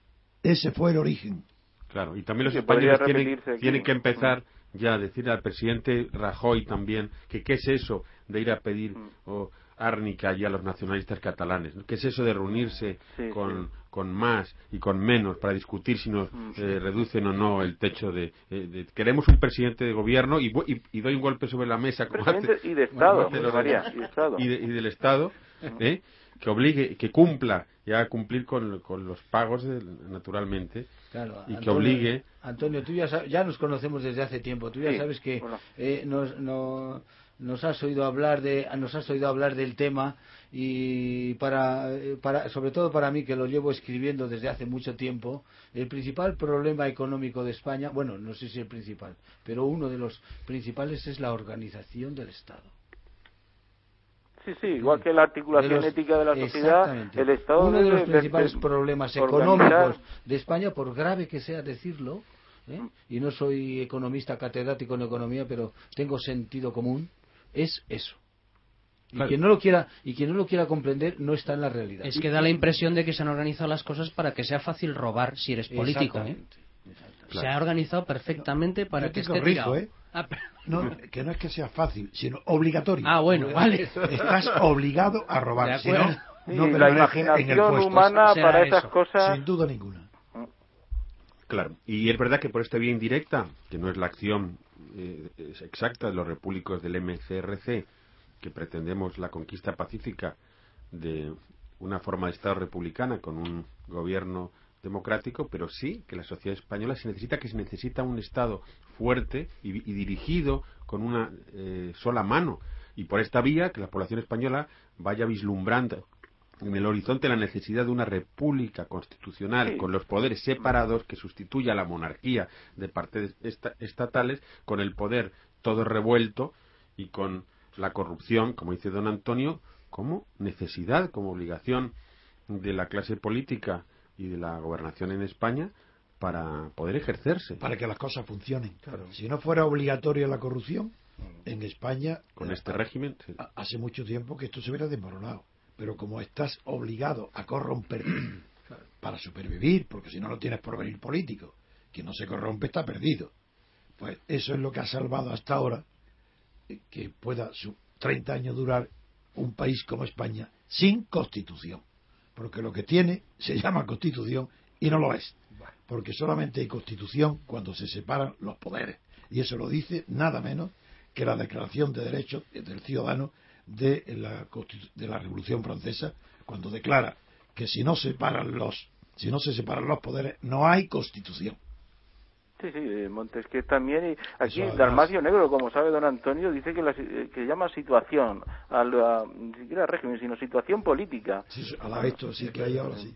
Muchísimas gracias, don Antonio. Creo que su idea era hablarnos de la educación, pero bueno, como usted es tan conocedor y, también tan interesado siempre por, los, por el problema político de España, pues, pues aquí siguen, las protestas van a aumentar la semana que viene, igual que en el resto de por Valencia y en el resto de, comunidades autónomas. Muy bien, pues muchísimas gracias, don Antonio Muñoz, por su Bueno, voy a contar una cosa, voy a contar una cosa, un debate que he tenido con, con me llama, me pregunta sobre eh, ateo y cristiano o algo así, y relacionado con los presidentes de la República, porque me dicen, entonces, eh, Antonio, usted es ateo y tal, y no cree en Dios, y digo, sí, parece digo, pues, eh, mm, yo he estado como para presidente de la República, que hemos comentado, digo, no solamente eh, eh, creo en el presidente de la República, sino que exijo que exista un presidente de la República. Exijo que exista Dios. muchas gracias, don Antonio. Venga, un abrazo. hasta muy pronto. Muy bien. Hasta muy pronto y tenemos ya a don Fernando Villamil desde Oviedo, Asturias. Buenos días. Buenos, eh, buenos días, don Fernando. Le pedimos disculpas en primer lugar porque el otro día le dejamos ah, fuera de programación debido en gran parte a la benevolencia de Lorenzo por culpa mía. y a la manga ancha que tiene manga más ancha que la de monje Jerónimo con el tiempo y le dejamos le excluimos a usted para un día que estuvimos libertad para expandirnos verdad y dejamos libre el origen de la manga ancha. Lo conocéis porque se dice manga ancha. Ahora no, lo cuenten no lo ah, digan fue una, una historia real el duque de Toscana, rey de Toscana y de Florencia, que era de la familia colateral de los Médicis, porque ya está en el siglo XVI, Fernando, se casó con la Bella Blanca. La Bella Blanca era una hermosa ciudadana de Venecia, que el padre muy rico, pero que se escapó de Venecia con un amante y se refugió en Florencia, donde llegó al rey, a Fernando, la fama de su belleza la hizo buscar, la encontró, la invitó, al marido lo favoreció, hasta que presumió el marido de su poder y lo asesinaron. Y se casó el rey con la Bella Blanca, pero no tenía hijos. Y la Bella Blanca era muy lista, pero tenía miedo de que el hermano, de, si se moría sin, sin hijos, el hermano de Fernando, que era el rey, el cardenal, también Medici, que muy famoso fue, le sucedería como si fue.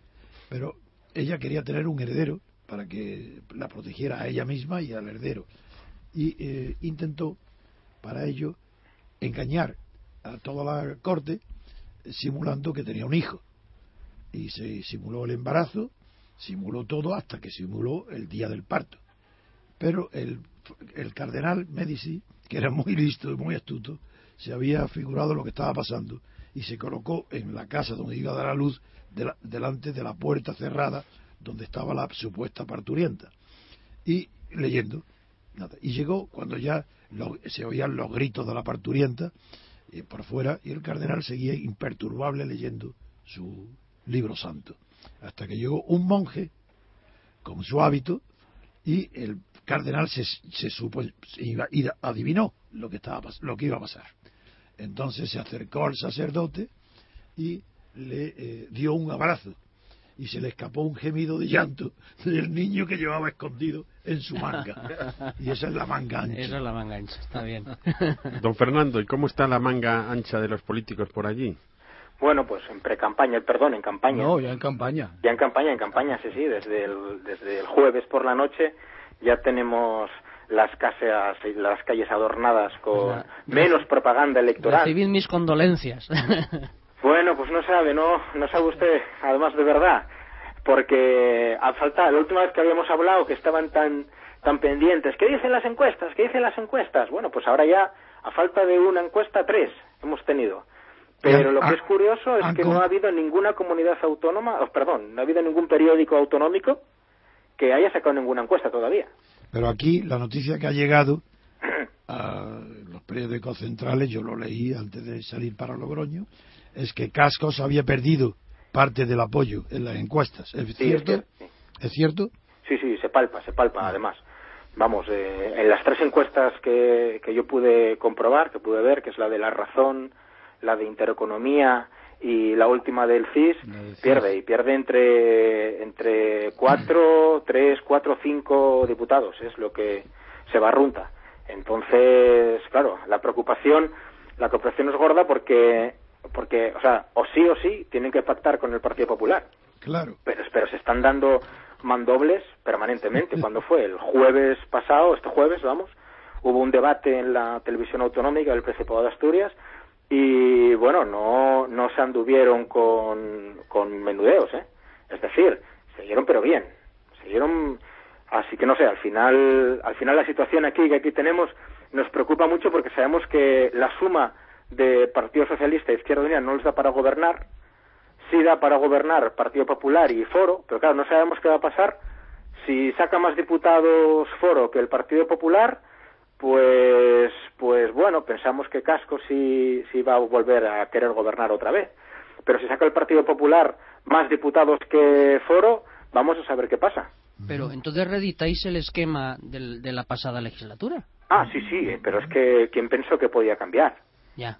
O sea, es que, vamos, quien, quien se podría imaginar que eso iba, que esto, como están diciendo algunos, que en parte, bueno, sus, el que esté en la cabeza de, de Cascos sabrá lo que pensaba él o no, pero se estaba barruntando que esto más que unas elecciones era un referéndum, cascos sí, cascos no. Entonces Cascos ese aspecto, según las encuestas, lo tiene perdido, porque va a perder apoyo. Eso por un lado. Pero por otro lado, claro, la pérdida de apoyo va a ser va a ser directamente proporcional al aumento del Partido Popular o no. Luego el Partido Socialista a saber qué pasa con él, porque él se tiene muy creído que va a volver a ganar, sí, y ganará por la pérdida de los otros, pero en todas está perdiendo diputados con respecto a las anteriores autonómicas también. Entonces, al final, las únicas variables que entran en juego son que UPyD entra en el Parlamento, ya le están dando dos diputados, pero bueno, yo creo que al final dos diputados va a ser mucho, que Izquierda Unida, que, que oscila entre los cuatro diputados que le dan la encuesta de Intereconomía y la encuesta de la razón, y siete diputados que le da el CIS, o sea que estaba, el candidato estaba pletórico pletórico. Pero bueno, siete es muy difícil que pueda sacar siete. Y luego está la guerra interna que tienen Partido Popular y Foro. Pero bueno, pero es que se están dando el otro día la candidata del, del Partido Popular, Cherines, pues decía que, bueno, como si no hubiera conocido nunca a Cascos. Es decir, que ellas eran, ellos eran un partido que pactaban, un partido serio, un partido donde, donde no había malas formas, a diferencia de otros. Pero bueno, pero si es que se han sido los mismos durante todo este tiempo. Es decir, es como si no se hubieran conocido, como si no hubieran formado parte ninguno de ellos de listas comunes, como si Mercedes Fernández no hubiera asistido a las cenas que aquí se hacían en, en sidrerías y en restaurantes donde pedían que Cascos encabezara el gobierno autonómico. Es que, es que Mercedes Fernández estuvo en homenajes a Cascos como siendo el mejor ministro de fomento que ha tenido Asturias desde la época y el mejor ministro desde la época de Jovellanos. Que bueno, bueno, pues estos son los que se están dando leña ahora mismo y, nosotros, y, nos llaman a nosotros, a los ciudadanos, a que vayamos a votar el próximo día. Oye, Fernando, mm. y mm, yo creo, con la información adquirida a través de la prensa de Madrid, que en las primeras elecciones eh, fue justamente Cascos quien personalizó porque le favorecía la personalización. Y creo que su error ha sido insistir ahora en la personalización cuando, después de una etapa de gobierno donde ha vivido una crisis, ya lo que interesaba a él no era personalizar, sino objetivizar el problema para que pudiera entonces ser renovada la confianza en él. Y creo que se ha equivocado. ¿Piensas eso? Yo creo que, a ver, yo creo que Cascos tiene el carácter que tiene y todo el mundo sabe que es un partido que gira en torno a él. Por lo tanto, sin Cascos no hay foro. Esa es la realidad. Entonces, ahora mismo, yo me imagino que todos los acólitos, todos los que están afiliados, que por cierto, que sigue aumentando, hay, están, hay 12.000 afiliados a foro, ¿eh? ¿eh? todavía sigue aumentando el número de afiliaciones ese partido. Pues, pues yo creo que siguen en torno a él porque saben que es, es él el único. Yo creo que están preocupados porque ha tenido dos vaídos ahora estos dos últimos días y, y claro, están hasta preocupados por la salud que puede tener. Entonces sí, o sea, hay una parte importante que es esa, es decir, es que no existe foro si no existe cascos. Por lo tanto, tiene que hacer una campaña personalizada en él. perdón, eh, Fernando, creo que me he expresado mal. Cuando he dicho personalizado, no me refería a la relación de cascos con su partido. Me refería a la disputa PP-Cascos que él tenía que no haber personalizado, sino haber objetivado frente a Pepe el problema. Y que ha sido un error suyo personalizar hacia afuera, aunque hacia adentro ya sabemos que era, o no hacía falta porque es un partido personal. mi pregunta era otra, era si no ha sido un error de estrategia plantear el tema externo y la batalla dialéctica con el PP, como lo has dicho tú, pegándose más que una estera, porque eso personaliza pero yo no lo percibo, yo, yo particularmente, yo no percibo que en ese aspecto Cascos haya patrimonializado la lucha contra el PP. Esa era mi pregunta. No, no, no, no, no, yo, no, no, yo creo, yo creo que lo que, ha sido entonces, en todo caso, creo que ha sido a la inversa. Es decir, que lo que han hecho la gente del, del PP y del PSOE es es atacar directamente, a, hacer ataques personales contra Cascos. Entonces se ha dado cuenta el PP que esa personalización con, con Cascos le beneficiaba. Claro, sí, Bien, bien, de acuerdo. Ahora, ahora ya me explico lo que está pasando. Sí, sí, sí, sí, porque es que, vamos a ver, es muy difícil eh, eh, en una estructura, yo hablo de aquí, de, Asturias nada más, ¿eh? es lo que conozco.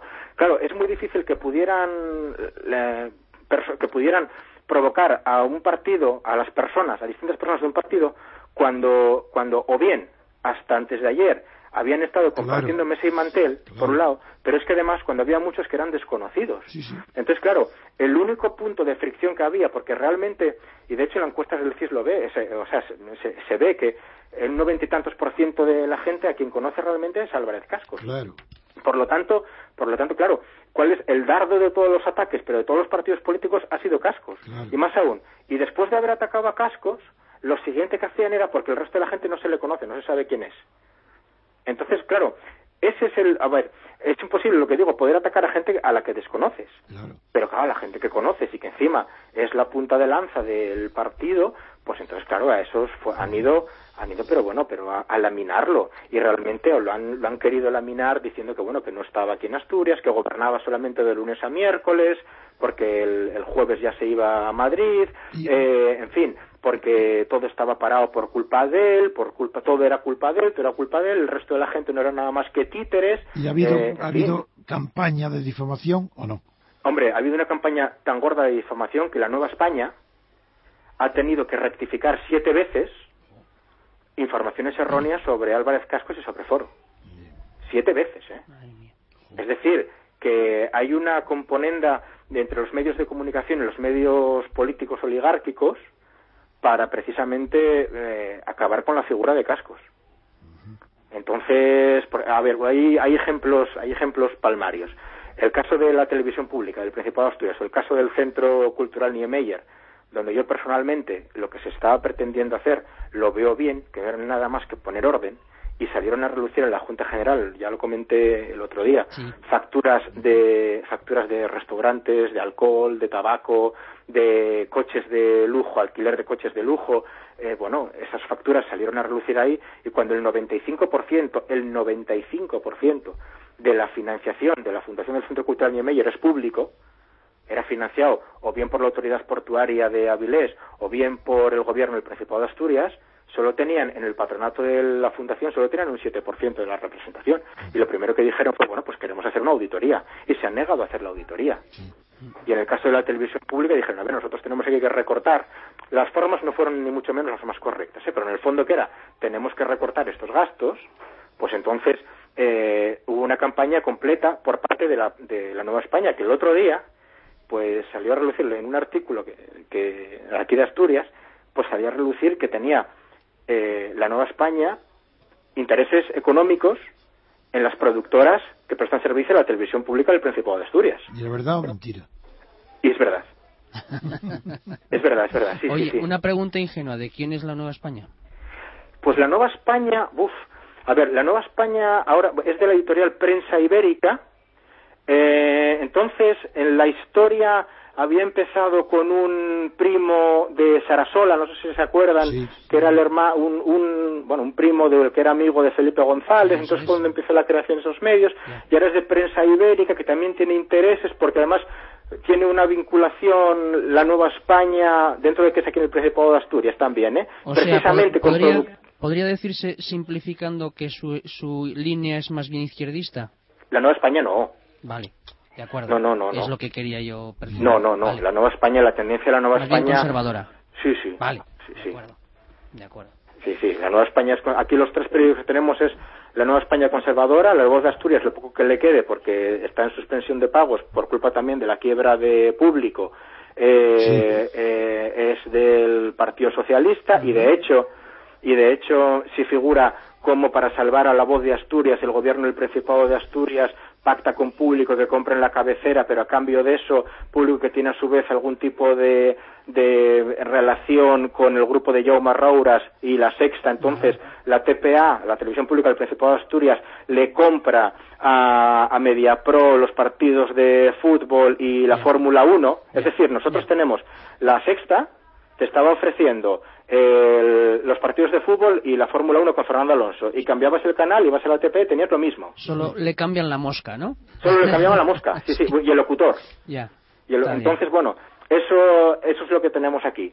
Y, no había perdón, no, y no había ante un periódico en la cuenca minera, de, no sé si era Mieres, no había un tercer periódico modesto, pero No, el, había aquí los tres grandes periódicos que hubo era El Comercio, La Nueva Ah, ese. España y La Voz de Asturias. El El, Comercio es el diario de Gijón. Sí, sí, Gijón, Gijón. Sí.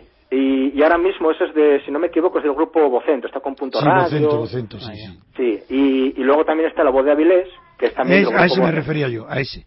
No, pero La Voz de Avilés nada, es también del grupo Vocento. O sea que Ah, ahora mismo nosotros tenemos un solar aquí en lo que es en medios de comunicación, porque el periódico más leído, pero a una diferencia abismal, es La Nueva España. La Nueva España, la información que da es bastante sesgada y, y, y bueno, y es, que, es- y es que es lo que hay. Y, lo- y la única prensa alternativa que tenemos puede que sea una revista que se llama Atlántica 22, de un periodista Joan Cándano, y, y es lo que hay. Pero es un, es un periódico, es un, bueno, es una revista minoritaria, eh, se Oye, publica... una pregunta, una pregunta que quizás también sea un poco, eh, no sé, eh, ingenua. Eh, ¿Y la actitud general de la gente? ¿Qué tono notas? No, la gente está muy enfadada. Ya. La pero, pero van a ir a votar. Pero la gente está enfadada. Ah, Ah, muy bien, sí, aumentó un 4. emocionante. Según la Si se encuesta de, según la encuesta de la razón, aumenta un 4% la abstención. Ya. O sea, de un Menos mal. 62 o un 63 que había en un 63% que hubo en las elecciones autonómicas, ahora estarían pues en un 50 y bueno, pues, cuatro puntos menos. Un, un, un, un 59 aproximadamente. Eso es buena señal. Eso es lo que pasa, lo que es pasa que a mí la pena que me da que no es una abstención racional, es una abstención visceral. Sí. Es decir, que en el momento en el que las cosas se maquillen por lo que sea, pues la gente vuelve otra vez al redil. Algo que yo por que yo por mi parte estoy viendo que la gente eso está muy cabreada. Yo cuando les hablo de que hay que abstenerse, primero se sobresaltan, pero después lo entienden y hay algunos que, que se suman también. Y, y nada, y es que es la línea que, pero la gente está enfadada porque está diciendo, bueno, a ver, pero es que después de, tanto, al final no hemos solucionado nada, seguimos sin presupuesto, esto no hay visos tampoco de, de, de nada, ya estamos en 100.000 parados, ahora nos convocan la huelga general, eh, a ver, ¿qué, ¿qué está pasando aquí? Entonces, es, la sensación la sensación que hay es como de pasotismo, de que ya estamos hartos. Eh, La clase política, los políticos, no hacen nada más que engañarnos. ¿no? Bueno, ojalá el pasotismo llegara a pasar de las urnas. Bueno, querido Ya. Fernando, perdóname, pero como ya se nos ha ido un buen rato, Sí. eh, pues eh, aunque es apasionante lo que nos estás contando, la verdad es que a mí me ha sido muy ilustrativo de la situación de Asturias, que desgraciadamente conozco muy poco, pero ya tenemos que dar paso a nuestro siguiente corresponsal. Bueno, pues nada, muy agradecidos y Nada, salud y República. Constitucional. Muy bien, Fernando. Un abrazo. Adiós, Adiós. Fernando. Creo que ya tenemos entonces, es que José María ha tenido que salir un momento y me, has- y me ha pasado los trastos para que centre el balón a otro José María, José María de la Red, que nos habla desde Valladolid, ¿verdad? Sí, muy buenas tardes. Buenos días. O buenos días. Cuéntanos.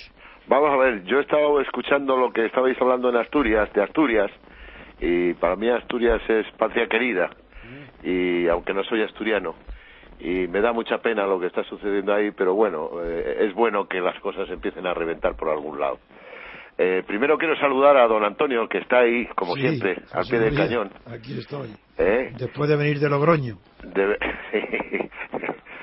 Se mueve mucho más más de lo que nos movemos todos los demás Eh, esto que y yo quería hablar de una cosa que a lo mejor pues no es muy muy significativa para el resto de los españoles sino para los de mi ciudad que es Valladolid y es la siguiente Eh, se ha propagado la noticia de que un juzgado de Valladolid había admitido la dación en pago de los créditos hipotecarios en una resolución. Eh, yo he tenido acceso a esa resolución y no es cierto. Claro que no. Eh, el, el juez no admite la dación en pago. es imposible. Eh, si, si, si quieren ustedes, eh, les comento más o Sí, menos sí. de manera extractada lo que ha sucedido. Claro, adelante. Pues se trata de lo siguiente. Eh, en el año 2010, el juzgado de primera instancia número 8 de Valladolid dictó un despacho de ejecución por importe de 74.000 euros contra dos deudores hipotecarios y su fiadora solidaria, que era la madre de uno de los deudores solidarios, de uno de los deudores hipotecarios.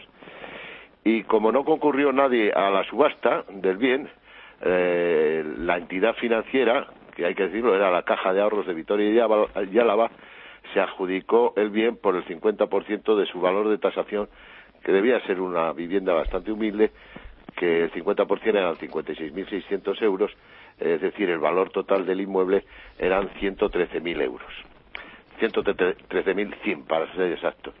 Y entonces lo que el juez admite es que, bueno, pues cuando uh, una entidad financiera se adjudica eh, por la mitad de su valor eh, tasado, la tasación la tiene que aportar naturalmente la entidad financiera, eh, el bien, y, y, esa tasación supera con creces el, principal y demás cantidades que se ejecutan, pues que se tiene por pagado ya la entidad financiera por una interpretación de la ley de, tanto de la ley hipotecaria como de la ley de enjuiciamiento civil eh, que, que, si bien en su literalidad ah, presta conformidad con la ejecución que se despachó en su día no puede seguir siendo esto seguir adelante puesto que eh, supondría pues un enriquecimiento injusto eh, ir en contra de sus propios actos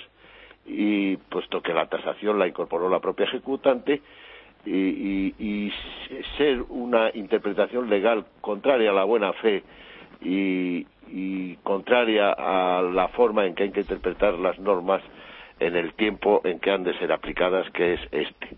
Entonces, lo que ha sucedido en realidad no es que se haya admitido la dación en pago para la extinción de la deuda hipotecaria, sino pues una especie de, encaje de bolillos para decir que no se puede seguir adelante eh, con la ejecución cuando un banco o una entidad de ahorros, en este caso, se adjudica un bien por el 50% de su valor y después eh, pretende seguir adelante con la ejecución por las cantidades que le quedan por cobrar una vez que ha incorporado ya a su patrimonio el bien por la cantidad en la que fue tasado.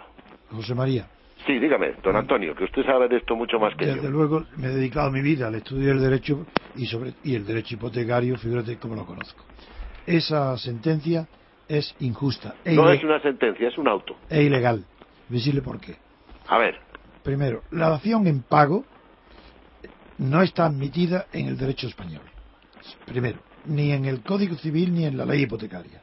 Ajá. Salvo que se acuerde voluntariamente. Sí, sí. un contrato, claro. Pero si no hay acuerdo, eso la ley no admite por aplicación de la ley la dación en pago. Pero mucho menos se puede alegar que, como ha dicho el auto, de que en este caso concreto la ejecución no puede seguir adelante porque se produciría una situación de enriquecimiento injusto, no, porque ha confundido la noción de enriquecimiento injusto con injusticia enriquecimiento injusto en el derecho español es una acción subsidiaria. No, nunca puede ser ejercitada en nombre primero ni principal. Cuando han fracasado todas las leyes, todas las acciones esgrimibles para reponer una, una situación ilegal o injusta, se puede acudir a esta ley que no está reconocida en la ley, pero sí en la jurisprudencia, esta acción de enriquecimiento injusto, pero siempre que se entienda por enriquecimiento injusto, enriquecimiento sin causa. ¿Ha entendido la diferencia? Sí, señor. Porque, y, en este caso no se puede alegar porque causa de enriquecimiento, claro que la hay, la propia ley. Entonces no, no puede prosperar la ley de enriquecimiento injusto porque aquí hay enriquecimiento con causa. Es decir, que mientras no se modifique la ley. Exactamente, tú lo has dicho. Esto tiene que seguir adelante. Tú lo has eh, dicho. De esa opinión participaba yo también pues y coincido con usted, aunque mi conocimiento jurídico sea notablemente inferior. No, hombre, no. Y sí, sí, ya se lo digo yo. Eh, se lo puedo asegurar. Pero eh, a mí lo que me preocupaba muchísimo es que a la opinión pública, de alguna manera, se, la engaña con se ha querido transmitir como una especie de logro o como una especie de cosa que el juez eh, pues como un triunfo de, la justicia social de, la interpretación de la ley y conforme a las circunstancias históricas y todo pues eh, ha, conseguido plasmar en, un auto de, denegando el despacho de ejecución mejor dicho denegando el seguir adelante la ejecución los libros que tratan, los libros que tratan del crecimiento injusto, desde prácticamente todo, primero le digo que no está regulado en ninguna ley, es una construcción doctrinal de la jurisprudencia. Y es un último recurso para que cuando no hay ninguna acción típica directamente aplicable, se pueda acudir a esta acción atípica que, que desde el siglo XX para acá ya nadie llama enriquecimiento injusto porque eso no induce más que a confusión. Significa enriquecimiento sin causa. Cuando hay causa de enriquecimiento, aunque sea injusto, pues la ley lo protege. Pues lo paradójico de toda esta resolución es que efectivamente el juez reconoce que desde el punto de vista formal, dice él, en la aplicación de lo dispuesto en los artículos 579 y 500 de la Ley de Enjuiciamiento Civil. Es correcto. Y el artículo 1911 del Código Civil. Correcto. Eh, conforme al 3.1 del Código Civil, que es la interpretación de las normas, se puede hacer esta interpretación que hace él, diciendo que no se puede seguir adelante no, eh, eh, despachando la ejecución por las cantidades pendientes de cobrar, sino que eso debe quedar al margen ya de, de la situación. Es un error. Un juez no tiene potestad para modificar una ley, porque él es, de la misma manera que en la ley sobre Garzón, la última, en la ley no, la sentencia del Supremo sobre Garzón, la última, la de los crímenes del franquismo, lo han asuelto, pero ha habido un voto particular del, del excelente magistrado eh, Juan José Manuel Maza. Ese excelente magistrado dice, el juez Garzón y ningún juez tiene potestad para derogar una ley. Y de la misma manera que Garzón no podía derogar la ley de amnistía. Pues este tampoco puede derogar Exactamente. la ley Ahí está. ¿Eh?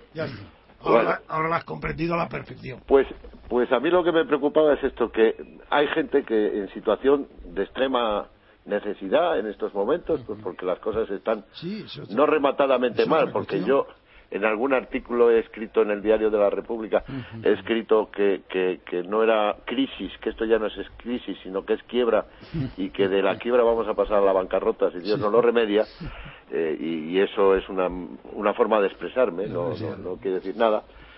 Pues de esta misma manera entiendo yo que si estos señores dan en decir dación en pago esto ya es una realidad, pues miren, no, señores, no es una realidad. Y además es una interpretación muy forzada de la ley que, que, no está admitida en derecho y que lo que tiene que hacer el legislador, si quiere, no es invitar a los bancos a que se sumen a las prácticas de buen gobierno, de buena administración o de buena conducta o de no sé cómo lo llaman. Mi, mi paisana doña Soraya Saide de Santa María. Por cierto que las dos vocales eh, de los partidos eh, se llaman igual se llaman igual y son de Valladolid las dos. No sé si es que los de Valladolid se llaman Soraya Dios mío yo tenía aprecio a Valladolid hombre. Hombre yo también lo sigo teniendo aunque vivo aquí. entre Sorayas entre Sorayas anda el juego. Eh, también interprétalo interprétalo de una manera positiva.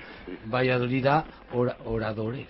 Don Antonio por favor. don Antonio. No quería decirle a nuestro amigo José María que la mayor parte bueno el 90% de las personas confunden derecho y justicia.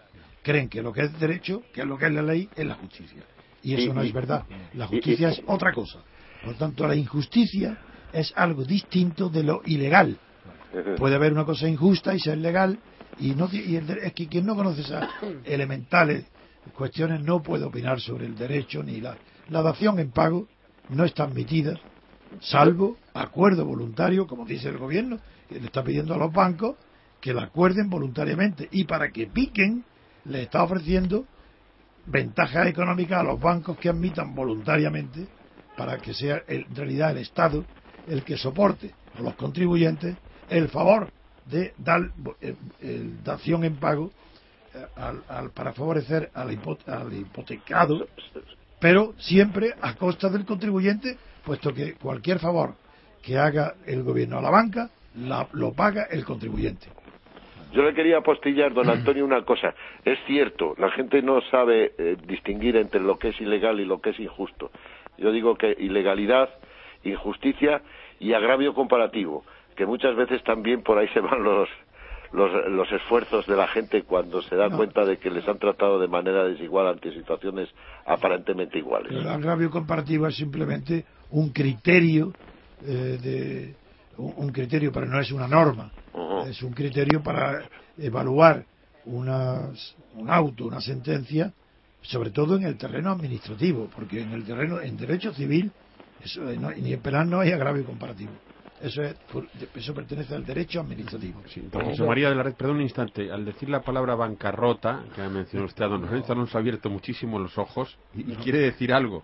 No, no solamente era eh, vosotros que sois, tanto tú como don Antonio, que sois juristas, ¿cómo interpretáis lo que ayer, eh, eh, bueno, se ha comentado el dictamen o el informe del Consejo de Ministros sobre justamente esto, sobre la acción en pago? porque ayer ha habido una ha habido algo que han decidido sobre eh, qué circunstancias eh, personales. Sí, en realidad no han decidido nada, ¿eh? No han decidido nada, exactamente. No han decidido nada porque lo que dicen es que si los bancos quieren sumarse a esa iniciativa, los que voluntariamente, pues para eso me voy al banco, negocio con el banco, la dación en pago, y si llegamos a un acuerdo, pues ya está decidido. Exacto, no han dicho nada de lo, que ha dicho Antonio, ¿no? Yo me imagino que, que como mucho lo que sí que supondrá eso es algún beneficio para los bancos de orden fiscal o de orden contable, una cosa de esas, pues para que los bancos para que lo pague para que lo pague el contribuyente. Claro sí sí sí claro porque decían de una serie de personas por ejemplo una familia que estén todos en paro que el precio de la vivienda esté entre no sé qué baremos etcétera. Es decir que estén en la la pobre familia esté en la quiebra. Pero mire lo único que van a hacer es como una eh, morosidad no morosidad sino como digamos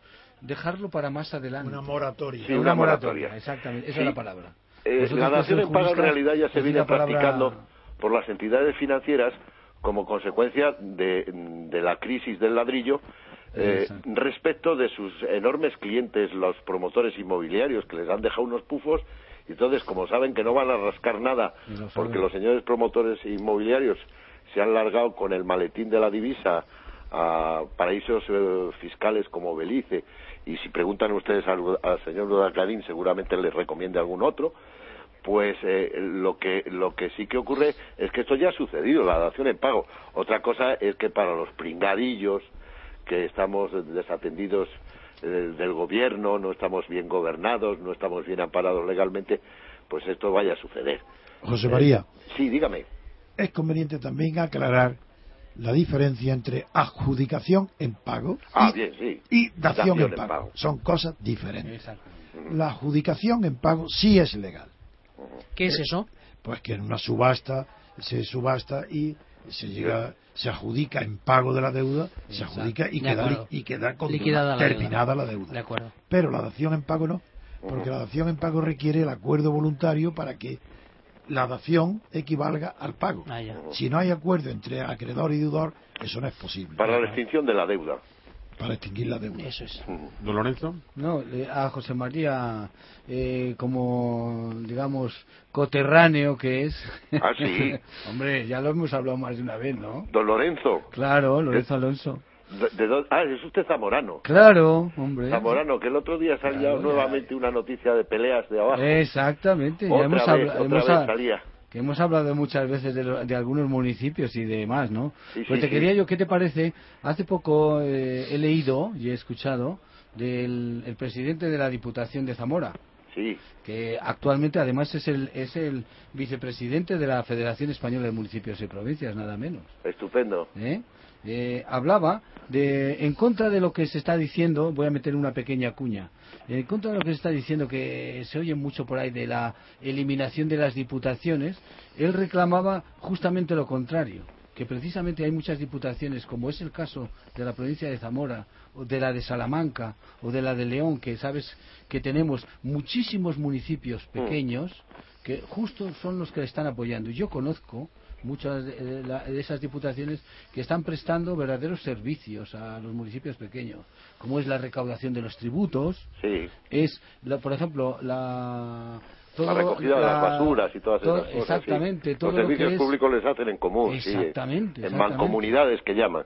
Luego, eh, es algo fundamental. Lo que sobran son otras cosas. Es posible, es posible que, que teniendo razón en lo que estás diciendo, Seguro que la tengo. no, yo, yo ya no apuesto por nadie. Teniendo razón en lo que estás diciendo, lo que sí que ocurra es que debido a la despoblación del medio rural, pues ahora mismo haya núcleos de población en que es difícil mantener un municipio con 15 vecinos. Ya ¿Eh? Y entonces eso... Sobre todo si son los 15 son concejales, ¿no, don José María? Pues, pues prácticamente, y se ponen sueldo y después pasa lo que pasa. No, ¿eh? no, en los municipios pequeños los concejales y el alcalde casi nunca tienen sueldo, lo hacen el trabajo de manera Eso voluntaria y, y, Y además y pequeñas, y pequeñas dietas. Y les Eso tienen lo que con- llevar, les tienen lo que llevar a las elecciones atados, porque no quiere ir casi nadie. Claro, y además ¿Eh? tú sabes que hay hay secretarios, eh, de verdad, verdaderamente hay gente muy trabajadora que tiene cuatro, cinco o seis municipios, por ejemplo, Sí. del Valle del Tera o del Valle del Órbigo, que tiene eh, que está haciendo las tareas de cinco municipios y cobra igual o menos que un municipio de más de 5.000 o 10.000 habitantes.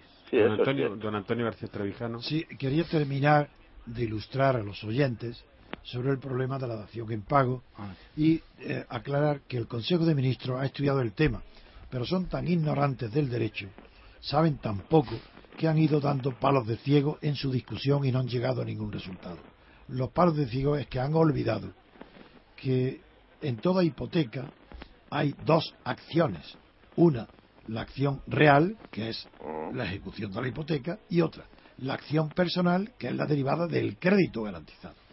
Bien, para que la dación en pago fuera efectiva, bastaría con que el banco, a la hora de contratar, renunciara a la acción personal y solamente se contentara con ejercitar la acción real, la hipotecaria. Yo he sido notario y como notario he autorizado escritura hace mucho tiempo donde eh, se pactó así, al hacer la hipoteca, el banco se comprometía a no ejecutar en el jugador nada más que la acción real hipotecaria. En ese caso sí equivale a una dación en pago, porque el banco ha renunciado en el momento de constituir la hipoteca, no después por un pacto, sino que ya está, no es un pacto, es que es la- una Antonio. regla constitutiva. Pero, Me permite corregirle. no, no, espera un segundo, no he terminado. El Ah, Consejo, bueno. el Consejo de Ministros entonces ha dicho, ha, ha tenido en cuenta esto, pero ha- lo ha confundido y ha creído que eso dependía de la valoración Ya. del piso que haga el banco. Pero como son los propios bancos los que valoran los pisos, se encierran en un círculo vicioso. Porque claro, para que un banco renuncie a, a ejercitar la acción personal tiene que estar seguro que con la acción real no va a perder dinero. Y para eso no renuncia él a que la tasación que él va a escuchar es la de su propio banco. Eso es lo que quería decir. Yo, yo le quería corregir en un sentido y muy sencillo y lo va a entender usted rápidamente. ¿Usted cree que es ignorancia? Ignorancia del derecho. Del- del- Porque alguien se ha en tenido que leer algún sí. texto de derecho hipotecario, yo No, no, sé, no, no, no, no, el. Roca Sastre No, o... no. Lo- los bancos le dicen que no. Ya, ya, y punto, y se acabó. No, y- no, no se acabó, no. y- Ellos son tan poco conscientes de su poder subalterno que creen que son ellos los que mandan. Por eso Rajoy dice, yo ni pacto ni dejo de pactar. Yo ejerzo la soberanía, a mí nadie me obliga. Eso se lo creen de buena fe. Son tan idiotas que se lo creen. Entonces, el banco le dice, nosotros no queremos ni vamos a renunciar nunca, a, la- ni vamos a admitir la, la dación en pago. Pero ellos, como se creen que el, el poder lo tienen ellos, están pensando en la manera de que ellos pongan una solución que es la de ellos. Y por eso han discutido la forma de acción en pago y han pensado que si, se que si renuncia el, el- el- el banco a ejercitar la acción personal o crediticia, si la, la valoración del piso es correcta, entonces el banco puede, pero lo que es un círculo vicioso porque el banco no va a admitir más valoraciones que a las que le diga su propio peritaje. Lo que pasa que también ahí se, se tiene en consideración por parte del gobierno, entiendo yo, ¿eh?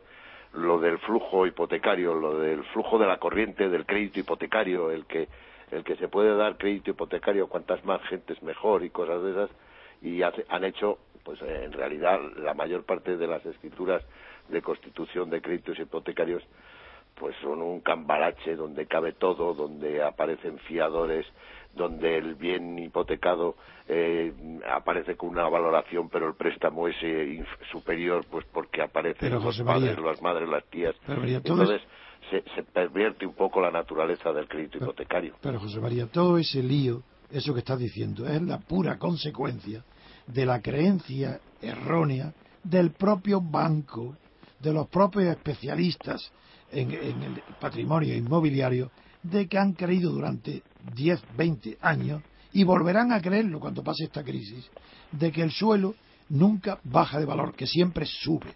Y por eso se produce la burbuja inmobiliaria y todas las locuras que estamos asistiendo. Pero la banca se equivoca más incluso que los propios particulares. En Holanda hubo una, una situación tremenda de depresión a consecuencia de que se acabó de repente el negocio del siglo de los holandeses, que fue el valor de los tulipanes. Bueno, pues sabéis que un tulipán, una cebolla de tulipán, se cambia, eh, tenía el valor de un tiro de caballo lujoso con ocho caballos. Y eso provocó luego una crisis brutal.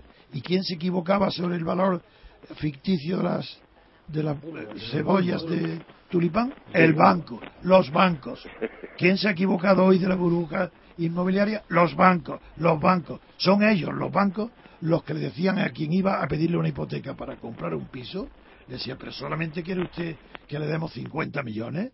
Por Dios, si usted puede, puede comprarse otra, le damos dinero para que se compre otra, eh, una pisos en la playa o un automóvil. Esto, o compre usted un piso de, de mayor envergadura. Era la propia banca la que inducía y daba más dinero al cliente del que había entrado en el, banco pidiendo. Le daba más.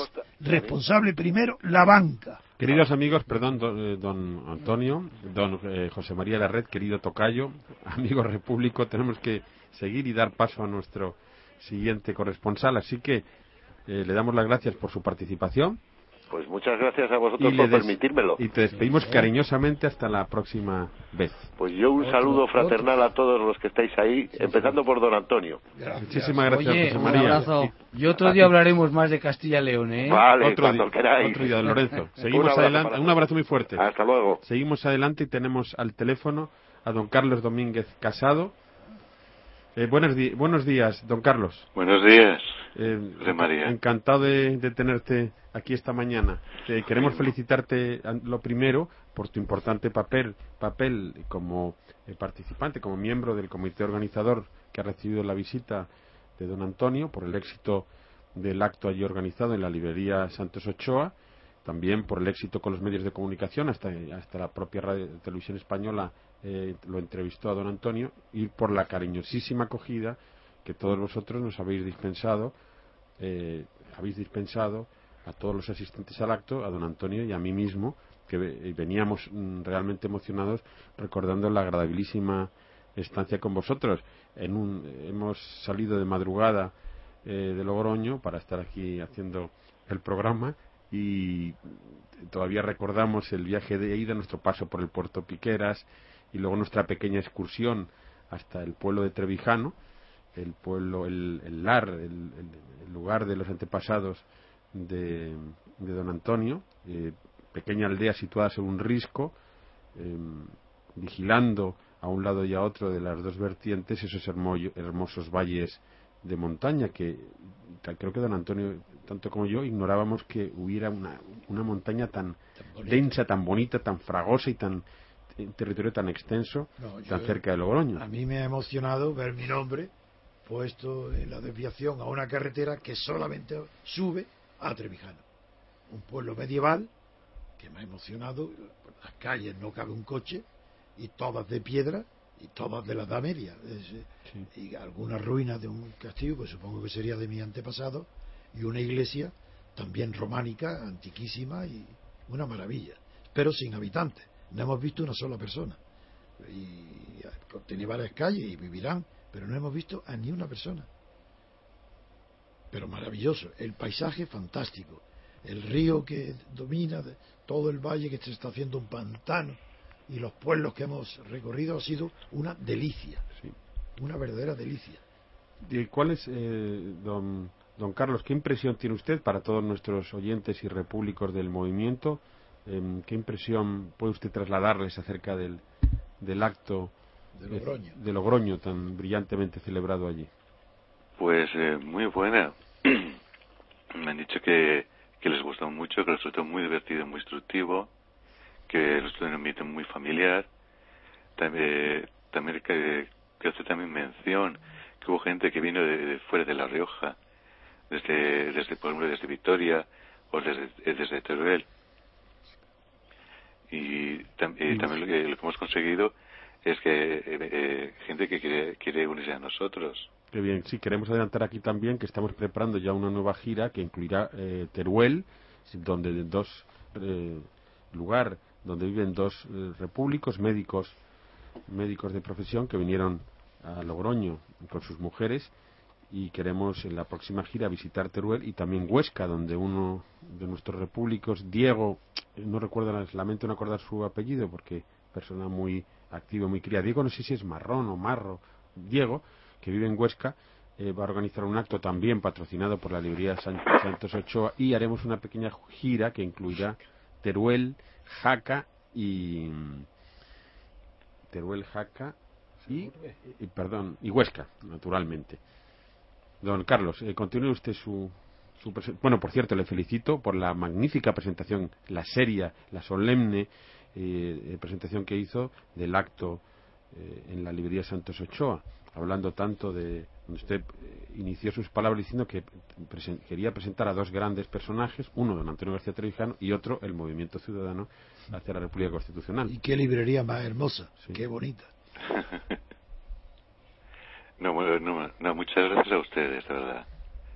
yo les dije en la, conferencia que que yo desde que entré en el MCLC y ahora con, con mis compañeros siempre tuve el deseo de que don Antonio viniese a La Rioja para conseguir ese mismo efecto que yo creo que, produce en todo el mundo, ¿no? Primero un acercamiento a la, a un despertar a la realidad política de España y después conocer una, teoría política realmente novedosa. Muy bien. Asimismo, don Carlos Domínguez, eh, que vive en Calahorra, eh, eh, organiza ya, está organizando un acto allí donde Antonio no, don Antonio no hablará esta vez de política. Sino que junto con uno de sus discípulos preferidos, don Martín Miguel Rubio, eh, profesor catedrático de, instituto en, Valdepeñas, em, que creo que todavía no sabe, no conoce que le hemos embarcado en este asunto, em, eh, hablarán sobre, dedicarán su presentación a Quintiliano, el personaje de Calahorra, eh, que es cuya eh, presencia cuya figura allí es importantísima, ¿verdad, eh, don Carlos? Mucho, mucho. Todo lo que sea el mundo académico eh, en La Rioja siempre está la figura de, Quintiliano. Y en Calabro, pues ya no, no digamos. Es, un, es hijo ilustre y además, y aparte es una figura ya, ya casi ya popular. Sí, y, asimismo también mm, eh, quiere preparar, o, no sé si en esa misma intervención de Antonio, pues hablará de arte, porque em, también allí a las, al final del, del acto de Logroño, con la librera, con la librera, ah. encantadora librera, ah, no sé cómo, no sé cómo se llama la, la, dueña de la librería, que estuvo tan cariñosa con don Antonio, se habló de arte y mm, posiblemente pues si hay ocasión ocasión no lo sé en que en cada hora es difícil porque Quintiliano, hombre, el arte literario sí, pero, pero otro tipo de arte en Quintiliano no lo veo. Claro. Pero en Huesca o en Jaca, pues pudiera ser, pudiera ser que se planteara un tema de arte, porque en el Alto Aragón hay un arte, hay una pintura que no tan buena como la catalana, pero hay un arte gótico interesante. No tan buen, en Barcelona es mejor y Valencia después, pero allí también hay. Yo, vi, yo estuve en Jaca haciendo la milicia universitaria y aparte que hay una iglesia fantástica, hay unos, unos portales maravillosos. No sería muy interesante que en, estas, ser? que en estas giras en las que vamos descubriendo el paisaje, los monumentos de España, enriquezcamos. Eh, bueno, el que no lo sepa, eh, yo le informo que he dedicado muchas horas de mi vida a estudiar eh, arte, sobre todo viendo, no estudiando en libros, sino viendo arte. Y, que he escrito un libro sobre arte bastante voluminoso, con muchas fotografías, que se llama Ateísmo Estético, Arte del siglo XX. Sí, sí, libro que está en la librería Marcial Pons de Madrid a disposición de los repúblicos. Eh, don Carlos Domínguez, eh, creo que el próximo eh, sábado tendremos que ampliar el, la información sobre la, sobre la visita de don Antonio Logroño y de momento le despedimos dándole las gracias a usted, a don Ramón Alegre, a don Héctor Bartolomé, a don Juan Carlos Pérez Ramos, miembros del comité organizador de, esta visita, por el éxito obtenido y por la simpatía y la fortaleza revolucionaria, la, fortaleza. Y que he encontrado allí un ambiente de esas dos mujeres también, eh, miembros activos de. Es verdad. Olvidaba, de nuestro movimiento que también y me ha dado alegría de ver que hay gente nueva y que con una ilusión enorme en que este movimiento crezca en La Rioja pues que lo van a llevar a otros pueblos y a Logroño y, y que cuando vayamos a Calahorra será un motivo para comprobar el progreso que habéis realizado ahí. Pues muchísimas gracias, don Carlos. A usted. Y nos veremos pronto en Calahorra. Muy bien. Hasta muy pronto. Hasta pronto. Y damos paso. A continuación empezamos eh, nuestro informativo internacional y tenemos al otro lado del teléfono a nuestra república, querida república y amiga, doña Rosa Amor, que desde Francia eh, va a dar comienzo a este espacio. Querida Rosa, eh, muy buenos días. Buenos días. Oye, nos habías prometido que ibas a estar aquí. Buenos días. Bueno, no, no tardaré, no tardaré. Ha causado un cierto revuelo, eso sí, tenemos que decir sobre el artículo, último artículo publicado en el diario, eh, que, que, ha despertado cierta polémica. El, uno que con un título, una pequeña frase de Víctor Hugo, ¿no? Que no sé cómo era, doña Rosa. Ah, el de la cuestión clerical. Ese es, ese es. Pero bueno, ahora, ahora estamos en el espacio informativo, pero, pero bueno, le adelanto que su artículo ha, producido una, una, una cierta bonjour, bonjour, Rosa. Bonjour, ça va? Ça va. Eh, simplemente que era demasiado agresivo. El fondo es bueno, pero ha pasado el tiempo de esa agresividad. Ya hoy no es necesario combatir a la Iglesia en la religión con eso de esa manera tan radical, que será normal en los tiempos a los que te refieres, pero hoy no. Hoy yo soy ateo. Y, bueno. y como ateo, sin embargo, no siento la necesidad de atacar tanto a la Iglesia. No, no, pero sí, ya podréis a lo mejor tener la oportunidad de ver otras cosas que escribo. Claro, no, por supuesto. es, que, bueno, era un, quizá un, un texto más de carácter histórico, un poco decimonónico quizá, Claro. Y bueno, tampoco. pero le, has, comunicado el espíritu que tuvo en su momento el, ateísmo anticlerical. Hoy el ateísmo no es anticlerical. Es el ha quedado un poco Mariana Pineda. Y, de todas sí, de todas maneras, doña Rosa Amor no es eh, atea, ¿no? Ah, no lo doña Rosa no. Creo que sí. Bueno, yo soy teóloga, de todas formas. Es teóloga y además de otra religión, ¿no? Ah, ah, eso yo no sabía. para que lo conozcan nuestros oyentes Vamos, quiero decir que los, los estudios, las escrituras... ¿De qué religión? Si se puede bíblicas, pues... Eh, ¿Protestante? Sí, entonces me... Bueno, pero soy descendiente de judíos, en fin, ah, que... ¿Pero es protestante o de la, eh, de, la religión hebraica? Sí, entonces, eh, pregunto, bueno... Pregunto, Sí, vamos a ver, yo lo que sí cultivo es la fe, digamos, ¿no? sobre todo. ¿Es, creyente? sí, sí, sí, claro, en Jesucristo. Pero no, pero no, ah, en Jesucristo. Sí, bueno, o sea, yo me considero cristiana. Ah. Entonces, y luego aparte de eso, aparte de eso, pues en general me entiendo muy bien con, bueno, con teología, pues lo, he estudiado en la Catholique en Angers eh, y tengo muchos amigos que son sacerdotes de católicos y otros que son monjes y otros que son, en fin, y, bueno, es un tema que me interesa desde hace muchísimos años, ¿no? Muy bien, bien, pues va este, este pequeño preámbulo y para explicar la personalidad de Doña Rosa, para que también los electores puedan entender su artículo y vamos a pasar a la información. digamos que soy una mujer de fe. Ahora, luego ya es que me da miedo decirlo porque a lo mejor si hago cosas que no, no, no importa. también la pues dicen, esta como presume y no, luego... no, no, nada, eh, Rosa, yo, yo también me confieso católico eh, y, practicante en lo que puedo, eh, lo cual no, no es una garantía de que yo sea una buena persona en todas las ocasiones. Es más, me considero bastante, bastante fallón en esas cosas. ¿no? Siempre me, me da un poco de, digamos, apuro. Yo soy una persona bastante discreta y sobre todo con, bueno, pues con la intimidad y claro que, mm, al, digamos, al pronunciarse por ciertas cosas parece que ya la gente te va a ir a, a todo lo que uno hace mal, pues a, magnificarlo. Pero bueno, no, pasa nada, ¿eh? hay que defenderse.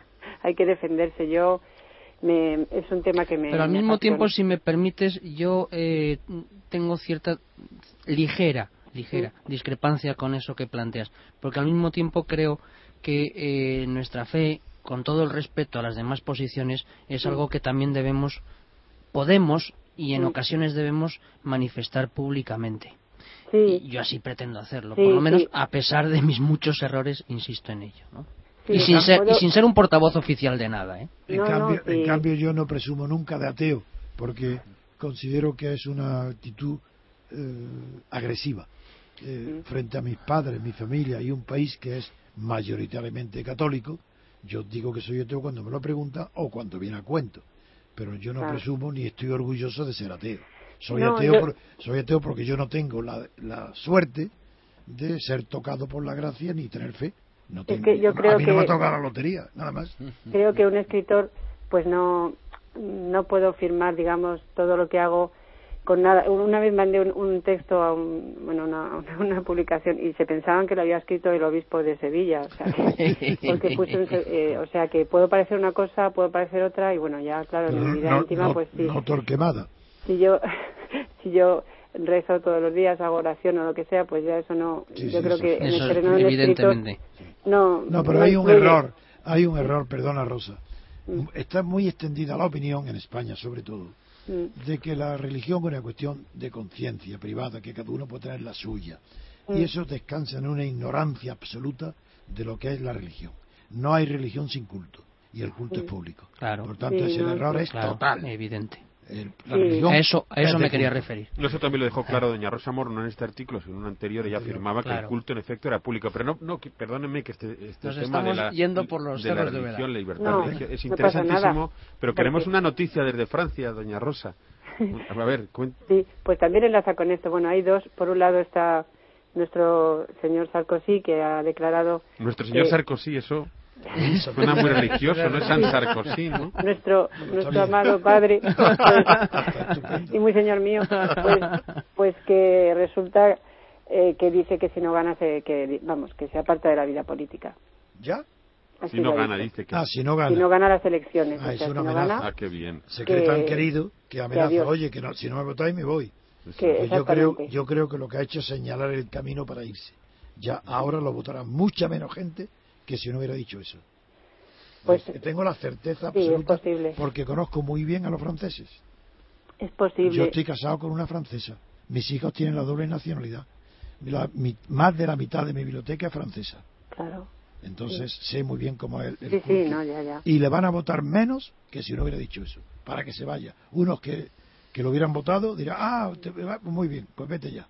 Sí, sí, porque claro, alguien que dice, bueno, o gano o me voy. Pues, pues, pues, pues nada, hijo, adelante, vete. Eso es. Y no vas a luchar eso, por, tu, por lo que quieres construir, aunque estés equivocado o no lo estés, que eso ya sería otro discurso, pues nada, adiós. Muy bien, Rosa, adelante, sigue. Y, no, y otra, otra noticia que siempre me, me llama la atención, se relaciona con el tema de la educación, es que en, esta, en los meses de enero, febrero y marzo, todas las instituciones eh, educativas, colegios, todos tienen jornadas de puertas abiertas, donde todo el mundo puede ir, pues como si fueras a un museo. Entras a un aula, está el profesor de física, hombre, una reliquia, pues hablas con él, te enteras de lo que comen, puedes comer, bueno, en la cantina. Eh, es un recorrido que se hace para que todo el mundo conozca los colegios, no cuando se han inaugurado, sino todos los años. todos los años. Se van a llenar de pobres, hambrientos. Eh, bueno, aparte de eso es explicar el sistema que, bueno, como sabéis, no ha cambiado nunca, ¿no? Es el mismo que hace 40 años, es su sistema de, enseñanza, ¿no? Eso es una bendición. Hace un rato estábamos hablando precisamente de las tribulaciones que eso supone en España, ¿no? Ah, que cambiamos cada, poquito. para todos. Eso es, eso es terrible para alumnos y para profesores. Porque, claro, si cada año tienes que estar cambiando un programa, no sabes bien en qué terreno pisas, eh, eso es, eso lo que crea es una inseguridad a todos, eh, impresionante. Mm. Aquí, este, yo creo que esto lo llevan muy bien, eh, tanto la enseñanza pública como la privada. La privada no hay que pagar tampoco porque está subvencionada para todo el mundo y la, enseñanza privada está regentada por, por religiosos, o sea, bueno, por instituciones católicas, curiosamente. Y además son muy buenos, muy, muy reputados y, vamos, del mismo nivel o incluso más que la enseñanza pública. Y aquí las personas lo llevan indistintamente a un sitio a otro y eso está muy bien. Por cierto, que en las clases, y esto lo sé porque, claro, yo he ido a escudriñar muchos sitios, no vestida de lagarterana, pero bueno, más o menos a, a ver qué, qué hay con la polémica esta que querían quitar los, los emblemas, los crucifijos y todo eso en España, pues yo me hubiera gustado decirles que aquí todos los colegios tienen sus emblemas, aunque no sean declarados colegios católicos, pero como están regentados por instituciones que son de origen católica, pues dejan sus crucifijos y dejan todo lo que para ellos consideran como cultura. Es que esa ridiculez eh, española. Tú conoces, sabes de sobra que aquí en cada cruce de caminos, y como ha habido tantos templarios y todo, pues está todo lleno de crucifijos enormes por, la calle, que uno no se lo espera de Francia. Y sobre todo en la región donde tú vives, en Bretaña, en Normandía, eso es impresionante ahí. Claro, estos eran de los de Coeur, eh, Roi, el rey y el corazón, que, que, no querían ni la revolución francesa, o sea, no querían nada, solo mantener la guerra de la Vendée, fue un poquito un poquito más abajo pero también muy cerca. Sí sí no el Vendée sí sí eh, he visto muchos reportajes y eso fue madre mía. Y sabes que los líderes de la Vendée eran peluqueros no lo sabes ahí va. Pues no. Pues te voy a decir por qué. Porque la revolución suprimió las pelucas. Ah sí sí. Entonces es natural. La guerra civil de la Vendée fue liderada por los peluqueros. De verdad eh los generales eran peluqueros. De esquilache, pero con peluca. claro, quitaron las pelucas, lo dejaron sin trabajo. Y guerra para restaurar las pelucas y la aristocracia. Pues sí, sí, no, bueno, pues eso, no me extraña, claro. Ya, sabes que he dedicado 50 años de mi vida a estudiar la Revolución Francesa. Sí, pues sí, sí, por pues, eso. Querida Rosa, querida República, Rosa Amor, muchísimas gracias por tu intervención hoy. Vamos un poquito justo de tiempo, pero ya sabes que contamos permanentemente contigo para el informativo regional. Sí, muchas gracias. Muchas gracias también por tus artículos y por la ayuda que nos prestas. Y un abrazo. Gracias. Buenos días. Hasta, muy pronto. Adiós, Rosa. Y damos, paso, y damos paso ahora a don José María Alonso, desde Varsovia, que nos ha enviado un mensaje muy cariñoso disculpándose porque no había publicado artículos últimamente debido a, un extraño fenómeno de mente en blanco, ¿no, don José María? Sí, hola, José María. Muy buenos días. Que, prometía subsanar prontamente, ¿no? No prontamente. Sé por, me, han, me, han, abandonado las musas, de repente. Pues eso, eso es terrible. José María. Muchas ¿Qué tal, Antonio? Con un, con un par de copitas a veces se resuelve, ¿eh? Pues la verdad es que, hombre, es que con un, con un par de copitas me, me, temo, me tengo miedo. Ah, bueno, bueno, entonces no. Porque ya me, la, me lanzo ya con un desenfreno total. Y me, bueno, sí, sí, si ya eres desinhibido, pues ten cuidado, si ya desinhibido don José María Alonso en, condiciones normales, de luego con un par de copas, puede ser tremendo. Ah, eh, don José María. Eh, bueno, eh, pues mira, yo, yo de verdad, sinceramente, espero. ¿Sabéis lo que me está pasando? Que es que muchas veces, cuando quiero hacer un artículo, resulta que tocáis el tema de manera muy pertinente en los informativos, y además, claro, como hay juristas de una talla tremenda y hay gente pues con una formación y, una eh, sabiduría muy superior a la mía, pues la verdad es que luego intento escribir algo, pero no llego. Entonces digo, bueno, pues para decir o repetir lo que ellos han dicho ya y decirlo de otra manera, pues la verdad es que mejor esperar a tener algo original y poder decir algo que realmente sea del gusto y sobre todo que interese y que, merezca la pena leer. Y, artículos en polaco no vamos a admitir, ¿no, don Antonio? de momento, de momento no. Cada vez que... Martín Miguel escribiendo en latín, Sí, que, tenemos una crisis en el movimiento. Has hecho una declaración de bicho raro de, eh, espectacular, ¿eh? Porque eh, el gesto que has hecho de, no solamente de humildad intelectual, sino de no querer escribir, si aquí quiero escribir hasta hasta, hasta el, has pintado, ¿verdad? Tú que no, cuidado ecológico tiene gracia. No, porque la verdad es que yo mm, eh, nunca, mira, si os digo sinceramente, nunca he escrito nada. esto ha sido una especie como de, ejercicio de responsabilidad, pues sobre todo por el movimiento y porque me quedó muy claro también y enseguida pues eh, lo hice mío, la, ideología de la teoría pura de la República y fue una especie de, me salieron esos artículos como a borbotones. Que no tiene ideología que no tiene ideología, perdón, eh, no es la ideología, efectivamente, técnicamente hablando lo que es, lo, científico científicamente, efectivamente, perdón por la por la falta de de precisión. De, precisión, efectivamente. Está, Entonces, todavía, bueno, está, todavía don José María bajo el efecto ese de la mente en blanco. De la mente en blanco, sí, un poco.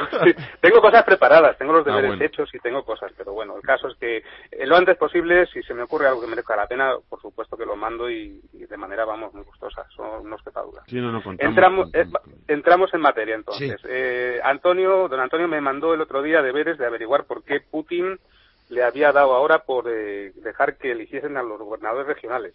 Sí.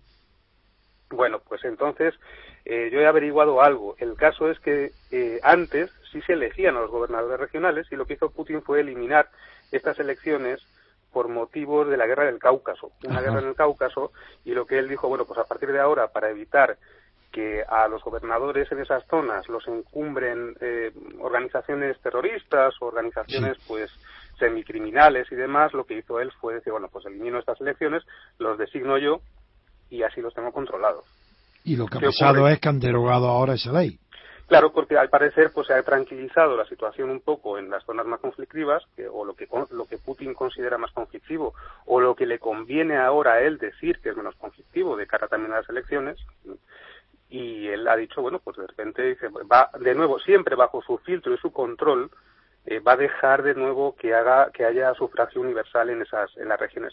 Hay que decir que Rusia, como es el noveno, ocupa, bueno, es uno de los países es más grande del mundo, yo creo. De hecho, eh, los territorios que tiene las subdivisiones políticas no son todas iguales. Hay eh, 83 componentes constituyentes. Entre ellos hay repúblicas, hay países y hay oblast que se llaman, ¿no? Y hay ciudades autónomas, como por ejemplo Moscú y San Petersburgo, que tampoco a los alcaldes los elige el pueblo, los designa el mismo, el mismo Putin. Entonces, eh, no en todos sitios hay las mismas elecciones, no están uniformes, por ejemplo en España pues hay autonómicas y luego hay las generales, ¿no? Ahí son de otra manta, porque tienen otra organización. Tengo, según lo que he podido leer, porque no lo sabía, ¿no? Y entonces, bueno, lo que este hombre parece que está diciendo ahora es simplemente vamos a volver en aquellos territorios donde habían sido suprimidas, que no había sido en todos, de donde habían sido suprimidas, pues vamos a volver a dejar que se presenten, pero siempre bajo supervisión de él, personal, ¿Eh? bajo el filtro del presidente. Y ese además, eh, lo que hacían antes que eran elecciones indirectas, o sea, los candidatos los proponían los mismos mini parlamentos de esas regiones, por así decirlos, mm, propuestos está, Está clarísimo la explicación que has dado. Ahora la pregunta es, Sí. Es cierto, las informaciones que se han publicado en la prensa rusa, crítica contra Putin, diciendo que lo que la población antes aguantó, porque era, no quería más que eh, salir del, del, imperio, del sistema comunista y de la burocracia del partido, y no se ocuparon de la corrupción porque eso no, no les preocupaba, y que ahora ha pasado a ser una nueva preocupación de la población rusa, que ahora sí están preocupados con la corrupción. ¿Eso es cierto? ¿Que es nuevo? Eh, sí, mm, bueno, ahí depende también de las zonas. Hay zonas, por ejemplo, en ciudades grandes como puede ser Moscú, San Petersburgo, eh, mm, no se me ocurre ahora otra también grande, mm, eh, no, ¿cómo se llama esta? De, hay otras ciudades de dos, millones y pico de habitantes, ahí donde la población tiene, mm, digamos, es más urbana y es más culta, por así decirlo, pues sí les preocupa más el, no solamente la corrupción, sino el, el, poder aspirar a un sistema democrático moderno, o a lo que ellos creen que sería un sistema democrático moderno, que claro, bajo el prisma nuestro sabemos que no, que no es solo todo lo que reluce, ¿no? Entonces, eh, ¿qué ocurre? Que si eh, lo que ha ocurrido eh, sobre todo en Rusia y en, esas ciudades es que eh, cuando cayó el comunismo, los directores comunistas de las empresas y de los organismos, eh, como ocurrió una privatización gigantesca, brutal y muy rápida, esos directores de esas empresas se quedaron con las empresas como propietarios y formaron una élite de, mm, de, corruptos y además excomunistas mm, convertidos al neoliberalismo más salvaje, por así decirlo. Y entonces la población dijo, bueno, pues mm, lo, anterior era malísimo, vamos a ver qué es esto. Y lo que han visto es que esto, después de un tiempo que les ha servido, sobre todo para mantener unos un nivel de vida normal, sin tirar cohetes, pues han visto que ahora de repente, pues que quieren no mejor nivel de vida, ni más trabajo, ni más dinero, sino simplemente más libertad. Lo que quieren es libertad. Porque también la Internet eh, pues ha hecho su trabajo, como también lo ha hecho en China y lo ha hecho en muchos países, en India y demás, y la gente pues ve cómo se vive en otros países de Occidente y se quieren parecer. Y ese fenómeno es muy interesante para nosotros. Yo no vivo en Rusia, desgraciadamente, no vivo en Rusia, no lo sé de primera mano, pero, pero bueno, me pilla que aquí me pilla cerca, veo la tele rusa, eh, no entiendo el ruso, pero completamente, pero... Está más cerca de Ucrania, de Kiev, que de Rusia, pero, pero estás... Sí, pero, sí hay una información aquí bastante habitual sobre lo que ocurre en Rusia, como es normal, porque es la puerta de atrás de aquí, ¿no? Entonces, bueno, sí es cierto, hay, hay una preocupación, según trasciende a los medios polacos, yo también procuro leer las publicaciones no solamente Internet, sino la, prensa escrita, la prensa más especializada, ¿no? Como, aunque son muy tendenciosos, el Newsweek polaco, eh, hay, ese tipo de revistas, ¿no? Que, que, siempre pues tienen reportajes amplios sobre en polaco, sobre Rusia y bastante profundos. Pero debes, de, saber que en nuestro movimiento estamos muy interesados en conocer la evolución en Rusia.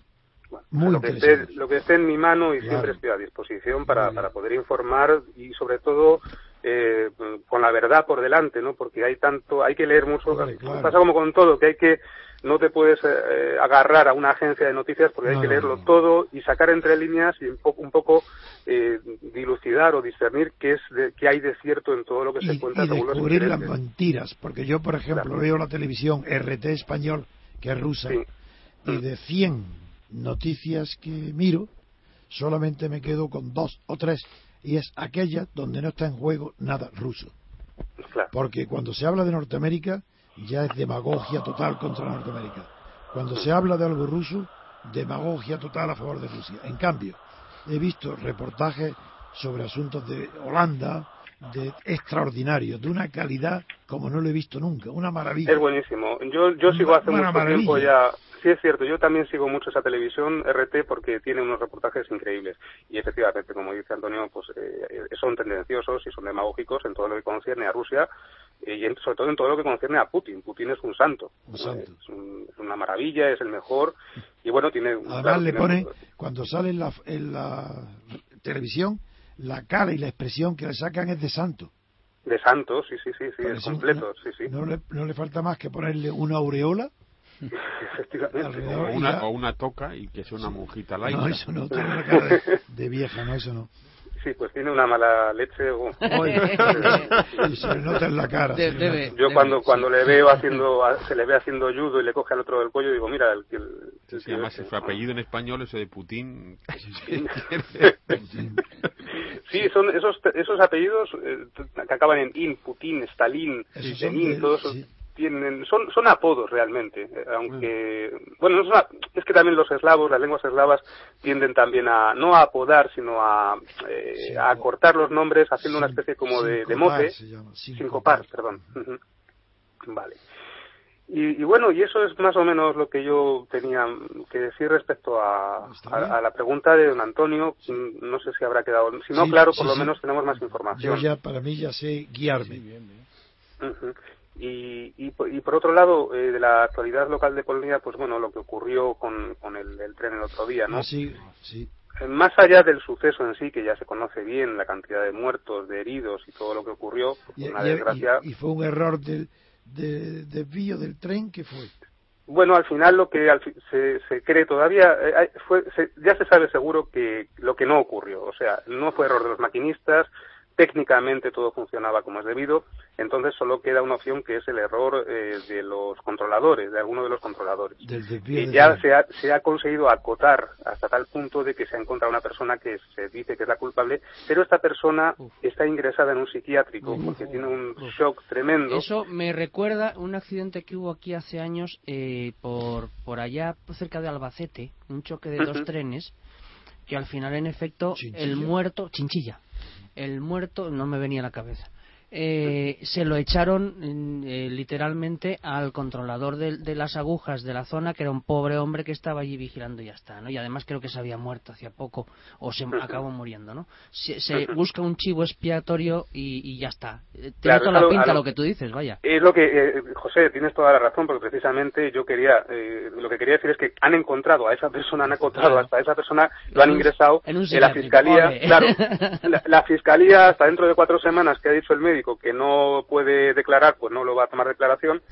Y mientras tanto, pues están eh, saliendo a la luz pues muchos de los defectos que hay en la red ferroviaria polaca, que es heredada del comunismo y tiene todos los defectos eh, correspondientes a una red viaria, ferroviaria pues que, que, se hizo en los años 50, 60 con unas instalaciones. Bueno, por poner ejemplos así sacados de las locomotoras de los dos trenes, de uno de los trenes tiraba una locomotora que es un modelo ET22 que se llama, que son es tan potente y tan pesada que solo suele, suele utilizarla para tirar de trenes de convoyes de carbón.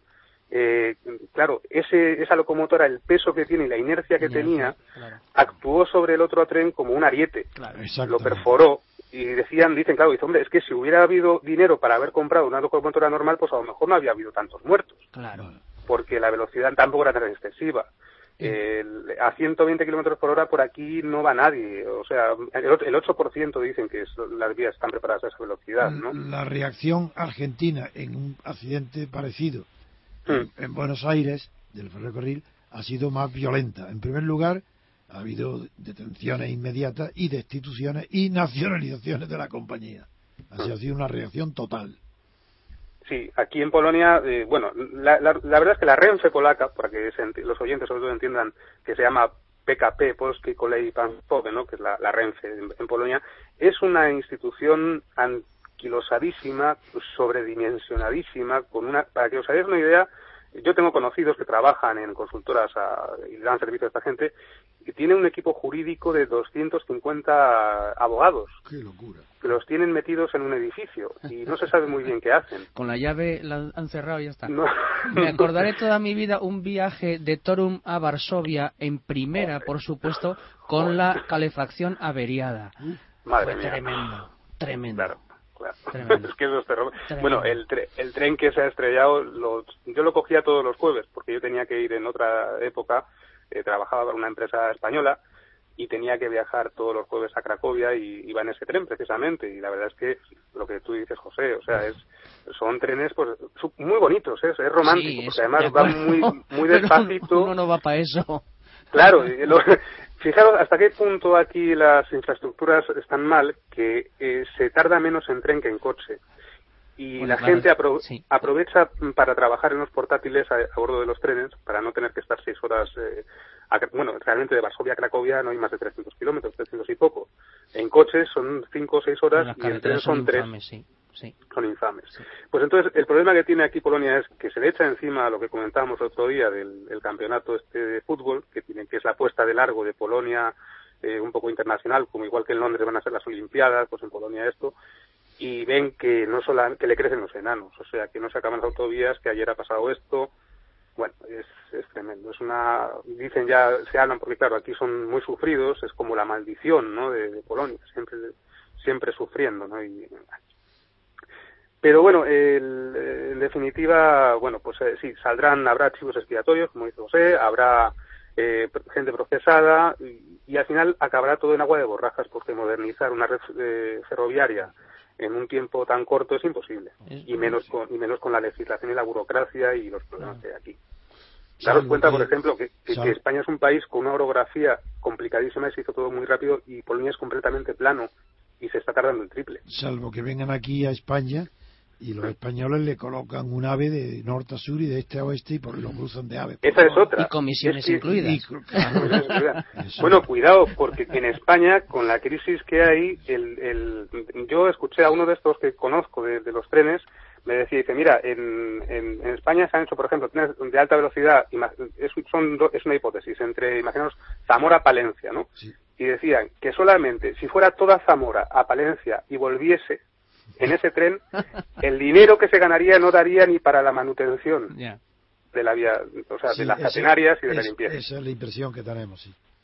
y eso es lo que lo que yo me temo que si en España no no hay dinero para mantener infraestructuras en condiciones, pues puede haber problemas, no como este, porque este problema realmente ha sido precisamente por eso, por no tener unas infraestructuras adecuadas, anticuadas, dejadas, sin dinero, y si en España pasa un tiempo que sigue así, pues a lo mejor también, desgraciadamente, puede haber problemas.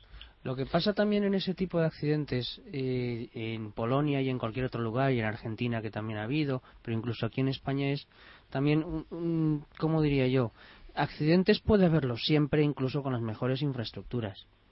Eh, lo digo porque muchas veces este tipo de accidentes soliviantan a todo el mundo, eh, le hacen pensar que es que todo el mundo se ha eh, ocupado poco de las cosas. Los recursos que hay normalmente son los que hay y Hombre, cabe presumir que alguien es responsable en los sitios, que no todo el mundo está podrido, ¿verdad? y que alguien intenta hacer las cosas medianamente bien con los recursos que tienen en el momento. Efectivamente. No, hay, también hay, mala suerte, porque mira, en Alemania hubo también hace muchos años, no sé si recordáis, un accidente, porque creo recordar que un trozo de vía, desgraciadamente, se levantó y penetró en un vagón hizo palanca y descargó un tren entero en una vía modernísima, con un tren cuidadísimo. ¿Y qué impresión tienes ahí en la prensa, en los medios de comunicación de Polonia, sobre la crisis griega? Eh, se habla poco, se ah. habla menos, se habla menos que en los medios ¿eh? españoles. Es extraño, efectivamente, porque a mí me llama la atención que los medios españoles y está todo el mundo muy preocupado, pero en Polonia se habla lo justo. ¿Tú crees que se dice lo que lo que ocurre? ¿Crees que puede ser que porque la religión ortodoxa no es la que está en Polonia, pero sí en Rusia? Eh, eh, yo creo que es ir hasta ese punto sería demasiado, don Antonio, porque eh, eh, si bien es cierto que, Polonia tiene una religión muy marcada, es un país muy católico, muy católico, pero además coherente, practicante, y es que el 90% es practicante, ¿no? que si lo ves arrodillados en la nieve fuera de la iglesia. Pero es que siempre los católicos hemos visto a la iglesia ortodoxa como algo exótico, como algo como si no fuera nuestra religión. Sí, ha habido últimamente una intención ecuménica más por parte del Vaticano de, juntarlo, pero yo creo que no es por eso. yo creo que hay, más, sí, hay más, hay más diferencia. Eh, yo creo que por zona por zona geográfica. Daros ah, cuenta, Grecia es el primer destino de vacacional de Polonia por cercanía eh, por cercanía geográfica. Mm, Grecia y Egipto. A Egipto no van porque ya no se puede ir después de lo, que ocurrió, de, cómo está el país, y a Grecia siguen yendo.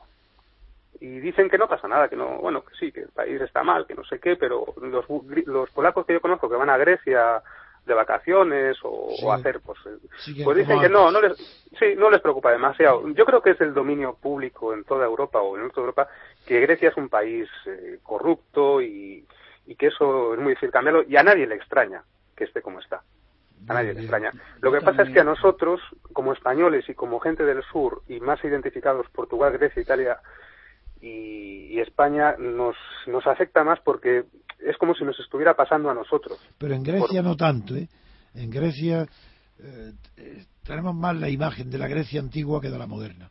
Y la moderna, aunque la prensa no está todo el día hablando de la crisis, de la quiebra, de los rescates, de la de todo, de la suspensión de pago, no lo tomamos, no, no, no, no lo consideramos como algo que nos afecte vitalmente. sí, lo vemos como curiosidad, pero no lo sentimos como algo propio. En cambio, si eso sucediera en Italia, aquí en España sería un cataclismo.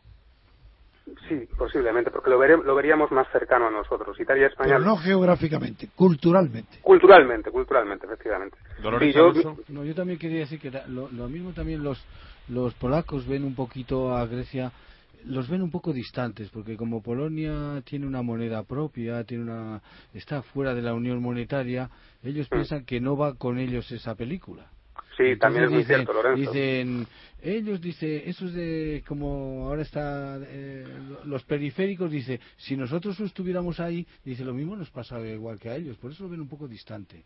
Es, muy cierto lo que opinión, ¿eh? Sí, sí, sí, es una opinión acertada porque es cierto que hace dos o tres años los polacos estaban deseandito entrar en el euro y ahora mismo eh, la, es, completamente al revés. O sea, están nadie quiere entrar en el euro porque se dan cuenta, claro, no son tontos, lo, hemos comentado alguna vez, que, mm. manteniendo su llamada soberanía, entre comillas, no eh, económica, pues que no es soberanía realmente, sino que es independencia económica en la emisión de moneda, pues ellos suben y bajan el, eh, el slotty, y, más o menos funcionan. Les da miedo entrar y les da miedo sobre todo porque están viendo y dicen, mira, estos que son griegos, que eran, digamos, unos desgraciadillos, se meten en el euro y están así, pues como nos metamos nosotros, igual. Pues no va a pasar lo mismo, ¿no? Eh, pero bueno, yo, yo creo que hay fuerzas en Polonia que empujan hacia el euro, pero son intereses, pues son los partidos políticos, ¿no? Que están alimentados y pagados pues, por, por, Bruselas, por Bruselas. Por Bruselas, sí, esta gente, esta camarilla que, que, lleva los destinos europeos ahora, esperemos que no dure mucho. Sí, se nota mucho. Eh, eh, yo también he leído, he leído cosas así sobre Polonia, de que eh, Alemania, ¿es cierto eso de que Alemania está extendiéndose, digamos, industrialmente hacia el este? ¿O es un mito? Sí, sí, sí, sí, es muy cierto. Mira, daos cuenta. Por ejemplo, que están externalizando cosas hacia Polonia. Sí, dicen eh, vulgarmente, vulgarmente dicen que Polonia es la maquila de Alemania. Por así decirlo, ¿no? Y es cierto, ahí eh, te vienes, por ejemplo, mira, la red de telefonía móvil más importante, que aquí se llama, era, era una empresa polaca, que se llamaba ERA, precisamente, pues fue adquirida por Deutsche Telekom. Eh, hace nada. Eh, eh, vas a las empresas grandes, a, a los consorcios, y te das cuenta que siempre el 51% del capital es alemán. hay otros inversores, que dijimos hace poco que era Francia, era muy fuerte, pero según tengo entendido, ya Alemania ha superado a Francia en, inversiones. Cuando cayó el telón de acero, fue Francia, precisamente porque decía don Antonio, esa afinidad que tenían, esa facilidad para entrar en el país, pero luego ya Alemania se ha comido eh, un poco el, terreno a Francia y efectivamente Alemania fabrica muchísimas cosas en, en, Polonia y además también, claro, no les eh, no les vende demasiado, bueno, sobre todo coches, ¿no? Coches eh, Han olvidado los polacos. Crees tú que la memoria de que la razón fundamental, el pretexto, porque la razón era el poder y la expansión imperial, pero que el pretexto de Hitler fue la expansión, el área vital de Alemania, que era Polonia, la salida, el Lebensraum aquel. Sí, sí, sí, sí. Eh, bueno, yo, no lo, yo no lo olvido. Mirad, es que eso es inolvidable. Los polacos tienen un... de Polonia ha sido Alemania. Ha sido Alemania, pero los polacos tienen más recelo hacia Rusia que hacia Alemania. Ah, eso es verdad. También. Acaba de mencionar algo que, También, que además es dato histórico. Claro. Porque Napoleón, la facilidad con la que se quedó con Polonia y puso el ducado de Varsovia, era por Rusia. Por Rusia. Lo mismo, igual, la misma razón. Sí, sí. Hay últimamente muchas, bueno, la, historia, por poneros un ejemplo, eh, ¿sabéis el desastre este de Smolensk, donde murieron los, presidentes? Bueno, pues en Smolensk eh, hay un bosque que se llama Katyn, ah, que es, que sabéis el incidente, la hay una película, hay una película, exactamente, hay una película de, de Maida, claro, pues la élite, eh, la élite militar y la élite intelectual polaca una vez más fue secuestrada y eliminada y enterrada y asesinada allí. Entonces, los rusos hicieron creer hasta hace nada que habían sido, los alemanes. y lo consiguieron. Hasta hace nada. Durante y, Fueron treinta y tantas mil personas, ¿no? Sí, sí, alrededor de, no sé las cifras hasta José María, pero sí, alrededor de 30.000 entre oficiales, eh, ingenieros, eh, intelectuales. el episodio más triste de la guerra mundial fue eso. Claro, la Colonia, Colonia ha sido descabezada de su élite, de su precio logocrático, ¿no? sí, sí. También, eh, más de una vez, y, es, una, es un, un baldón que llevan, es una dificultad. Entonces, ese recelo que hay hacia los rusos, es muy fuerte, porque además eh, los alemanes realmente, gran parte de Polonia, ya sabéis que, los alemanes, eh, aparte de invadir, eh, desplazaron a mucha gente para situar a sus habitantes ¿no? en, estas zonas.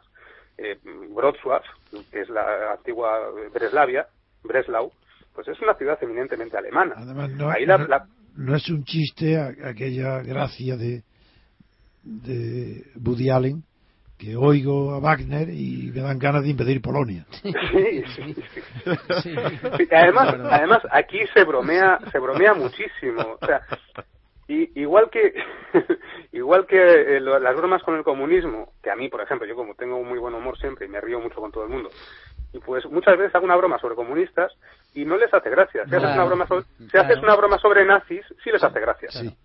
Pues ya, los nazis, qué, todo, qué, brutos, qué bobos. Pero si dicen, los comunistas, dicen, no, esos serán malos. Sí. los, han tenido hasta hace dos días, por otra parte. Claro, claro, no, es tremendo. Y aparte que arrastran en Polonia arrastran también una manera de hacer las cosas. Hay una generación entera que se ha criado y ha crecido y ha sido educada en el comunismo que son están completamente como lobotomizados. Os vais a correos, os vais a un banco donde encontréis empleados de 50 años o 45, 50, 55, 60 y es gente pues que siguen siendo comunistas. Y el servicio que te dan Dicen que pasa algo parecido con los alemanes orientales, o con muchos de ellos, ¿no? Sí, ya, con, ya conocéis, el otro día en uno de los programas don Antonio dijo que la única, la única sociedad o el único régimen totalitario donde se eliminó completamente la sociedad civil fue el estalinismo. Nada más. Claro, y ese estalinismo, eh, no solo, esa eliminación de la sociedad civil también es mental, es, es, que, es, que, no tienen cerebro, son, o sea, les ves con unas miradas vacías, un, es tremendo, es tristísimo, porque es gente que no ha tenido vida, que no ha vivido. José María, por eso la memoria histórica del pueblo ruso opera en una sola dirección.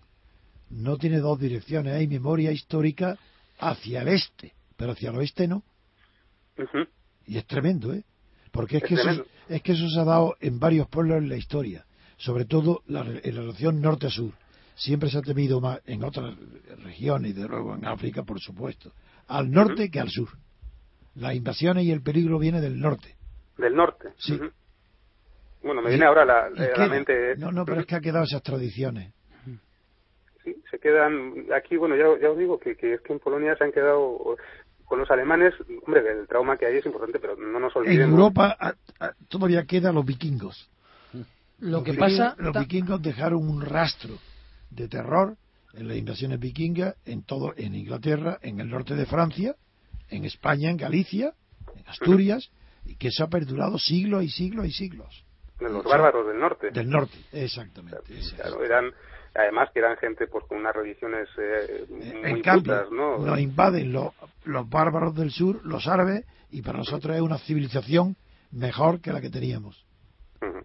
En el origen. Sí, de acuerdo. No que, que me parece que también hay una diferencia. La traición del obispo de Pastor son inventos de la, de la historia. Ellos vienen aquí, vienen como personas que nos van a hacer vivir mejor. Así entran.